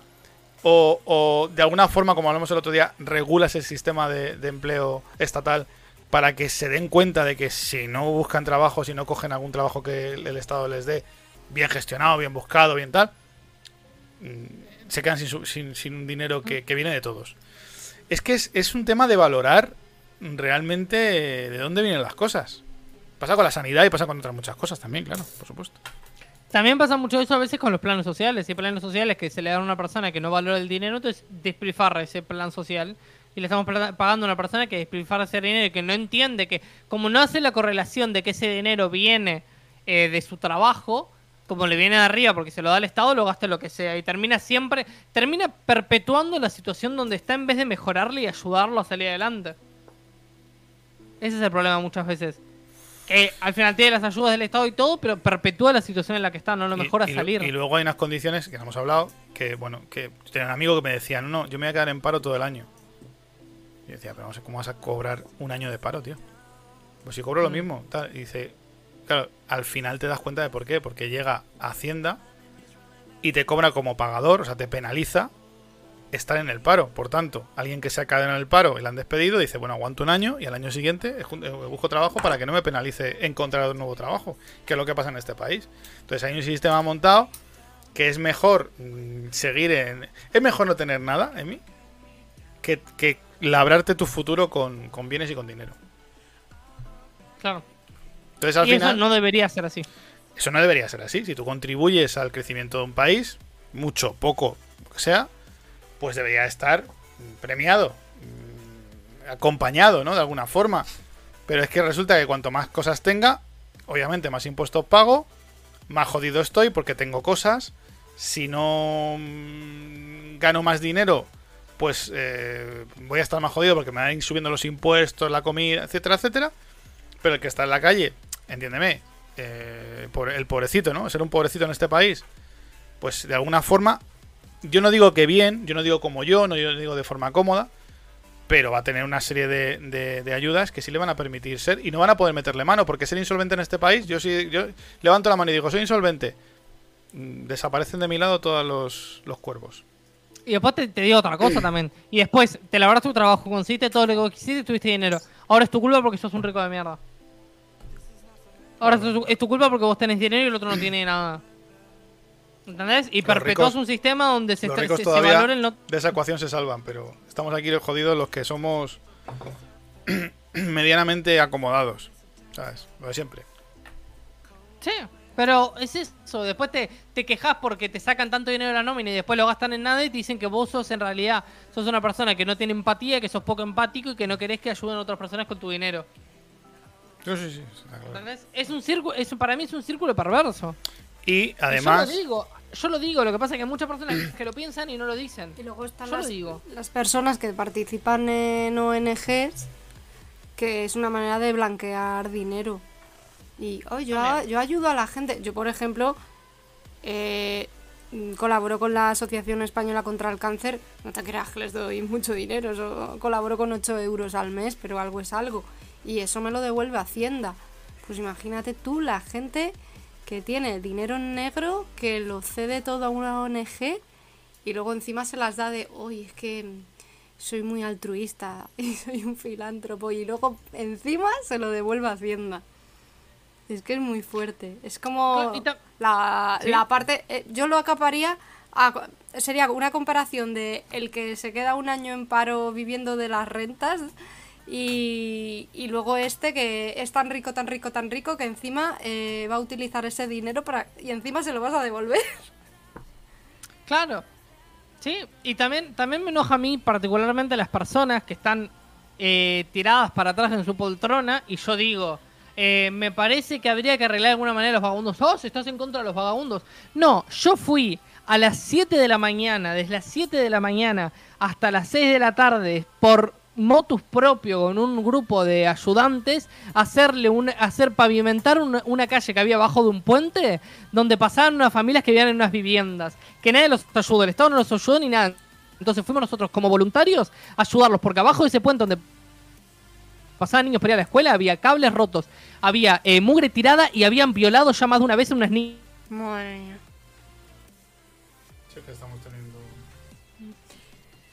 Quítame a mí la cámara por si. No es la cámara. Mm. Es el, el OBS. La gráfica. Se queda tostar el ordenador. Y así abajo porque no había ni siquiera iluminación.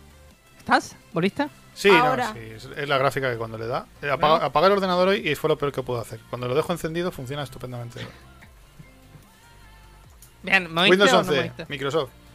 He hecho una síntesis de lo que. De lo que Bien, me- ok. Sí. Eh, y me enoja, me enoja que esa gente piensa que puede venir acá con la, ay no, es que yo soy súper mega moral y yo ayudo mis cosas con ideas. Está bien todo lo que quieras con tus ideas, pero hay que llevarlas de una manera práctica y hay que ver cómo arreglar el problema prácticamente. Si no, vivimos en un mundo de chupiguá y esas personas que están pasando un momento de mierda siguen pasando un momento de mierda. El problema es que la gente que cuenta las vidas de mierda que pasan esa gente son la gente que está en plan chupigua en casa en su casa con el móvil, con el iPhone 13, eh, escribiendo post en Twitter. Sí. Ese es el mundo en el que vivimos, es el mundo el que nos han vendido, es el mundo, por eso te decía un poco todo esto de Putin y tal, y todo esto del comunismo global y todas estas cosas que se están contando ahora, eh, si todo está relacionado, si todo está conectado, si aquí en tal, porque en el fondo nos han ido modificando la forma de de implicarnos para con la sociedad. ¿Sabes? Es que no hay, ya no existe implicación. La última vez que fuimos a una, mani- a una manifestación del tema de las hipotecas, unas historias que había ilegales, estaba llena de personas de 40 para arriba. De gente muy mayor. No había una sola persona de 20 años quitando el, hermano de Alberto Garzón de, de consumo. Que lo Mm. encontramos allí de pura casualidad. Estaba lleno de gente mayor que había vivido la guerra civil. ¿sabes? Casi. O sea, es muy reseñable cuando una sociedad eh, se convierte pues en zombies, absolutos zombies del sistema. Y creo que con esa, no sé qué, qué más eh, qué más noticias tenemos. No sé si vos tenías noticias del coso pasado para decir. Yo tenía una que, que le quería comentar a Isma, que la, se la- la compartí, de hecho, luego lo hablamos en privado, que era la parte de la arquitectura. Lo diré, tiene que estar por aquí. Eh, la- el urbanismo con perspectiva de género. ¿Te Ah, acuerdas? sí. El ¿Qué urban- era? Sí, el urbanismo con perspectiva de género es una propuesta clara por la vida. A ver, te lo voy a leer. Eh, una vía para revertir el olvido de la realidad de las mujeres al construir ciudades. Es una manera de invertir sobre la ciudad que tiene en cuenta las realidades vitales de los hombres y mujeres. Dice la ley de, bueno, mejor el transporte, o sea, eh, mejorar el transporte, asegurar que los baños tengan cambiadores o reforzar la iluminación serían algunos ejemplos. La seguridad y la reducción de percepción del riesgo por las noches. Eh, pone el foco en la necesidad del transporte y la iluminación en ciudades, por ejemplo, a la hora de plantar las soluciones, la construcción de núcleos urbanos, atendiendo a las necesidades de hombres y mujeres según de realidades. Dice que eh, Inés Sánchez eh, de Madariaga, experta y pionera en el urbanismo de género en España, dice es una amenaza de, eh, es una manera de intervenir sobre la unidad, sobre la ciudad utilizando las herramientas del urbanismo que tiene en cuenta y da importancia a las realidades vitales de hombres y mujeres en función de sus diferencias. No sé si tú lo, le- lo llegaste a leer un Sí, poco lo más. leí, lo leí un poco. Pero, pero, pero que haya mejor iluminación y todo eso creo que nos ayuda a, a ambos sentidos. ¿No? O no, porque aunque haya mejor iluminación en las calles te pueden seguir mm, acosando y violando. Vamos. Y, y- sí, y porque a la luz del día también lo hacen. Eh, entonces eso, a ver, que me parece muy bien que haya más luz. Pero incluso que haya más luz, tú fíjate, dicen que haya más luz. Y luego vas circulando por las carreteras de Madrid y no hay luz en las carreteras porque hace tiempo como empezó a subir la luz, nos las, nos las quitaron. Sí. Y vas por una carretera a oscuras. A ver, obviamente vas con tus faros, pero es, mm, vas más seguro si tienes una carretera correctamente iluminada. Pero lo que vienen Pero- a decir con respecto a lo del género, pues mm, a- aparte de lo de la iluminación en las calles, pues eso, que, que esté mejor acondicionado en los baños.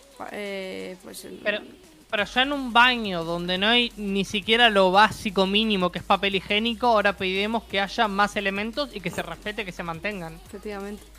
O sea, le estamos pidiendo algo que ya es ineficiente de por sí, que agregue más sistemas, o sea, que agregue más factores a la suma. Eso es. Entonces, no llega a ningún lado. O sea, como mínimo, que tenga Yo- papel higiénico. yo No tienen papel higiénico. Yo, por ejemplo, pediría que, que hubiese cambiado, porque los cambiadores de pañales solamente están en los baños de las mujeres, en el de los hombres no hay. Como si los hombres no cambiasen Y luego pañales hay a sus hijos. centros comerciales donde hay una sala para cambiar al bebé. O sea, Sí, y también hay salas de lactancia. que hay gente que no, le, que no le, que le parece una aberración porque hay mujeres que, que no les importa dar de mamar en público y hay gente que se escandaliza. Claro, pero lo que, lo que yo me refiero es que públicamente ya. O sea, eh, no, no, le estamos pidiendo a una persona que ni siquiera pone papel higiénico que ahora ponga más cosas. Le estamos pidiendo a una persona que no pone papel higiénico que ahora ponga papel higiénico y pañales. Por Sí. ejemplo. A ver, los centros O un comerciales. lugar para cambiar al, Los al centros, bebé. los centros comerciales aquí de Madrid, pues casi todos tienen eh, todo este tipo de. de- Ah, pero un centro, un centro comercial es, un- es una iniciativa privada. Pero por ejemplo, estaría bien que en un...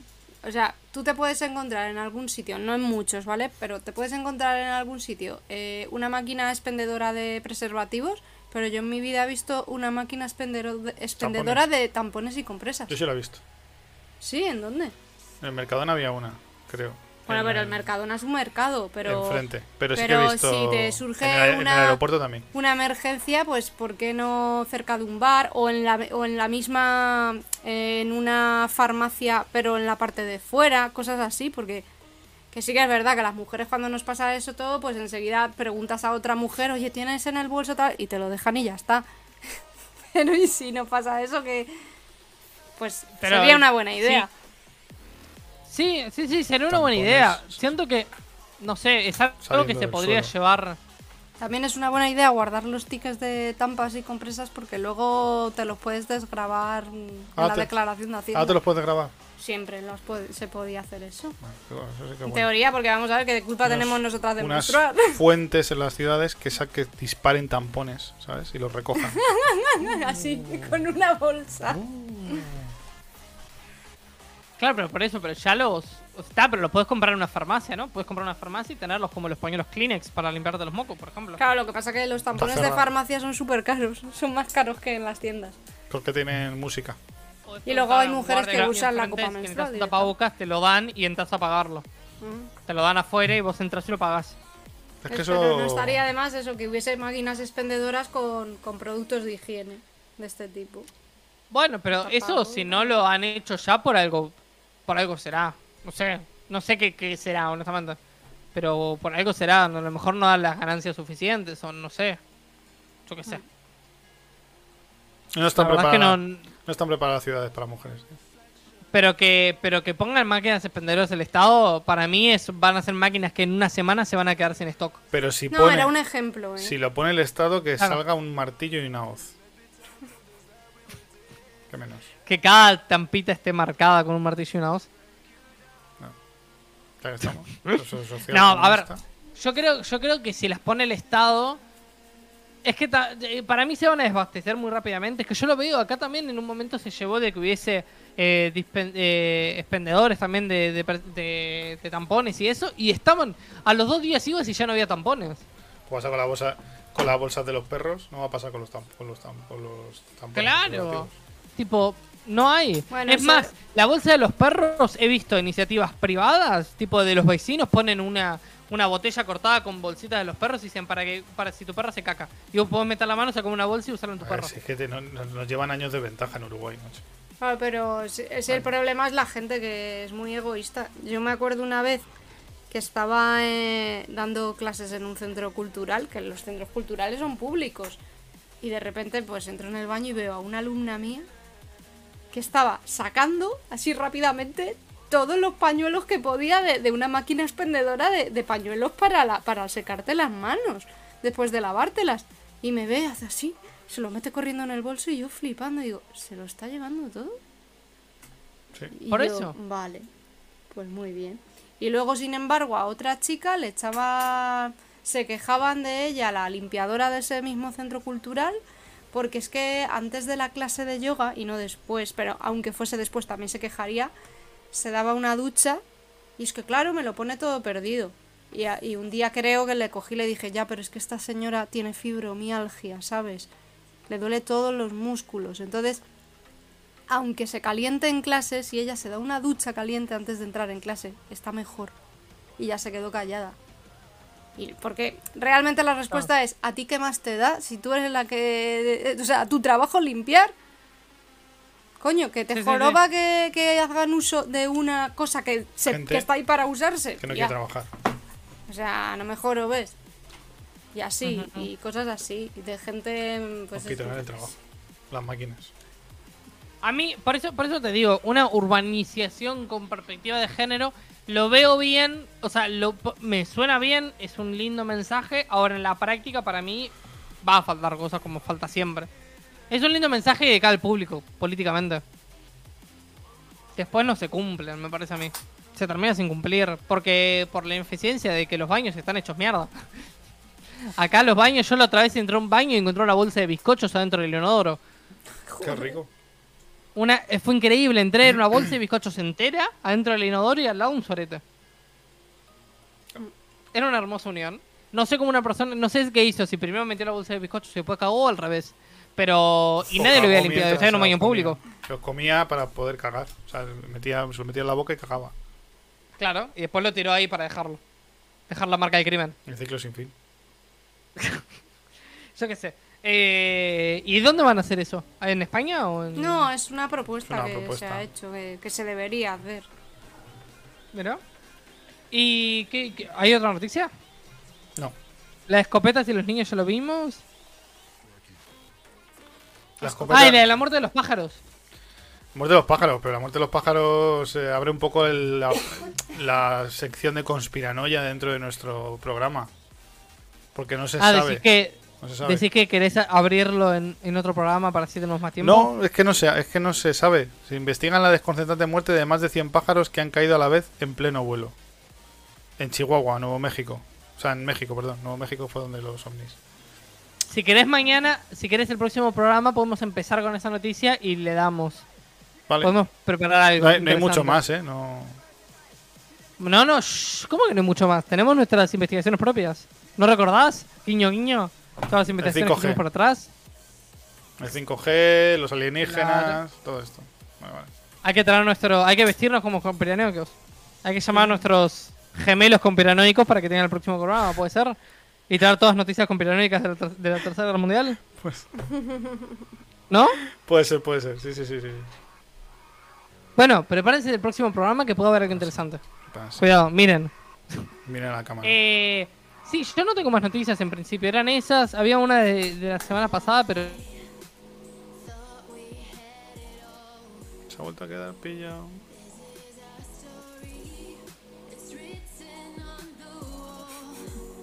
Creo que no, no les vi mucho, mucho salida.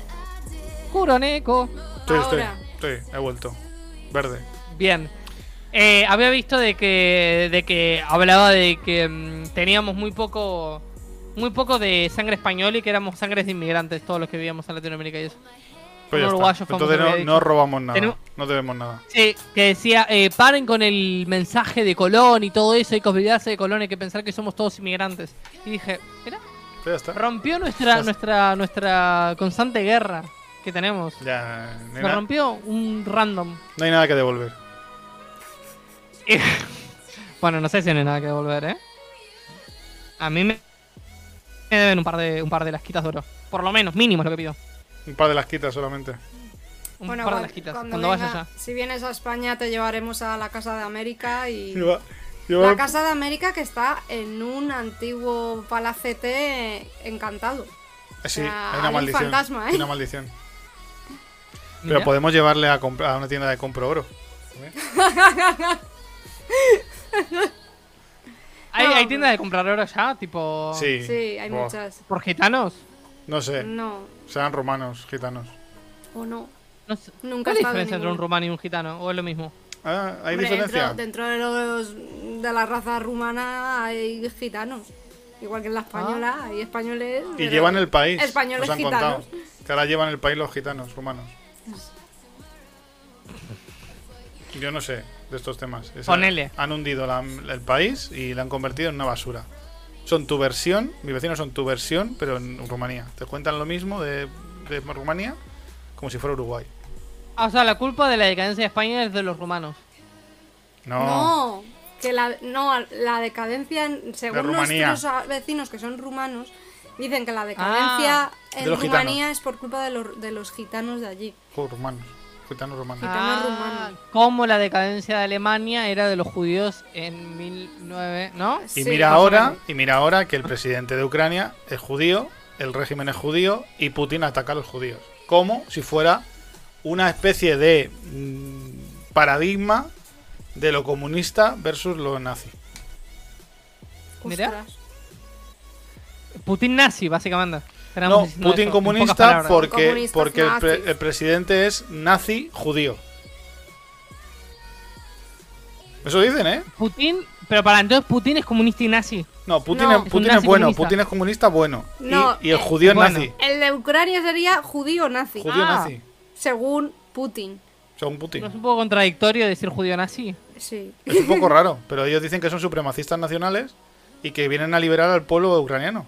Esa es la versión oficial de- Ah, del, gobierno de Entonces tenemos la primera pelea de comunistas comunistas contra nazis judíos. Sí, Que nazis judíos es probablemente eh, lo, más anti- lo más indestructible de todo, porque al ser nazi odias a los judíos, pero al ser judío odias a los a nazis. lo mejor Hitler no era nazi. Se dice que la madre de Hitler era judía. A lo mejor era un visionario. No, pero te das cuenta que sos inmortal, ideológicamente sos inmortal si sos nazi o sos judío. Porque te odias a vos mismo y al mismo tiempo te querés a vos mismo. Sí, sí, sí. sí. Mira. Es como el, Entonces, el- paradigma. el capítulo este de South Park que están ahí reunidos en un campamento de, de judíos y de hola soy el rabino no sé qué de, de tal iglesia y yo de tal i- otra iglesia y de repente dice uno y yo soy fulanito de tal de la iglesia antisemita y todos mirándole ¿qué? Qué incorrecto todo. pues algo así parecido Punto rojo otra vez. Culo negro, culo negro, Cabrón. culo negro. ¿Culo negro? Que ya hemos ¿Estás? vuelto, sí. Bien. Básicamente es que el. Ves, Mi ordenador le censura, Emi. era la madre se supone de la madre de Hitler era judía supuestamente porque la mujer era la Eva El presidente de. Ucrania se ve lejos. ¿Eh? Igual en el próximo directo. Ah. ¡Ah! ¡Ah! Ahora, ahora, ahora. ¡Ah! Se están cagando en nuestras madres los del podcast. Que igual el próximo directo no estamos. Cero. Nos están, nos están bloqueando los rusos, tío. A lo mejor soy yo que le joroba las vibraciones. ¿Me voy? Eh, ¿Te chupas el wifi? Sí. Va por cable. ¿Por qué no estamos en directo? ¿Cómo que no estamos en directo? ¿Estamos en directo? No, el próximo digo. Ah, Ah, porque el no próximo podemos, programa. porque puede caer una bomba en España. ¿En serio? Qué broma. Que, que- que mi presidente ha declarado la guerra a Ucrania, tío. O sea, a Que Rusia. no le a declaró Rusia. la guerra, dijo que está en contra. Pero no que declaró la guerra. Eh, tú, tú no has escuchado bien lo que ha dicho Pedro Sánchez. No le declaró la guerra, nunca dijo, Ha declaramos dicho, la guerra a "Vamos a ir a la Rusia. guerra contra Rusia. No, tenés que decir, ¿Qué pasa? declaramos la guerra a Rusia y se empieza a Lo que escuchar pasa es fondo. que te ha follado la mente porque es demasiado na, guapo. na, na, na, na, na, na. ¿Qué? Na, na, na, na, na, na. Eh, Claro, tiene que sonar eso. Que, No, que- cara al sol no. No, es la canción de la estación esa de ah, de, Hiroshima. Jap- de Japón. Que sonaba así, ya se ha vuelto a quedar. Emiliano, despide el programa, que si no, esto no se va.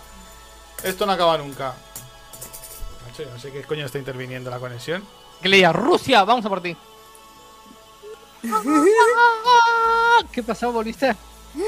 Vuelvo y voy. Me voy, me voy, vuelvo y te, y te veo y me asusto. Puto loco. Me asusto. Es como, ¿qué, está pasando? ¿Qué está pasando? Nada, nada, nada. No toca a Inma despedir hoy. No, no. Que yo acabo de llegar. Despedid vosotros. Me toca a mí entonces. Uy, Cureneco te toca. Aunque Emiliano se esté durmiendo todo el programa, se levante de la silla y se vaya no sé a dónde a gritarle a alguien. Aunque llueva, ¡Y caiga, España! diluvie o nos caiga una bomba. Aunque el COVID-20 o 21 aparezca en este mundo donde Bill Gates sabe más cosas de las que está contando. Seguiremos una semana más, programa tras programa, contándoos lo que es nuestra verdad, que probablemente sea vuestra mentira. Hasta pronto.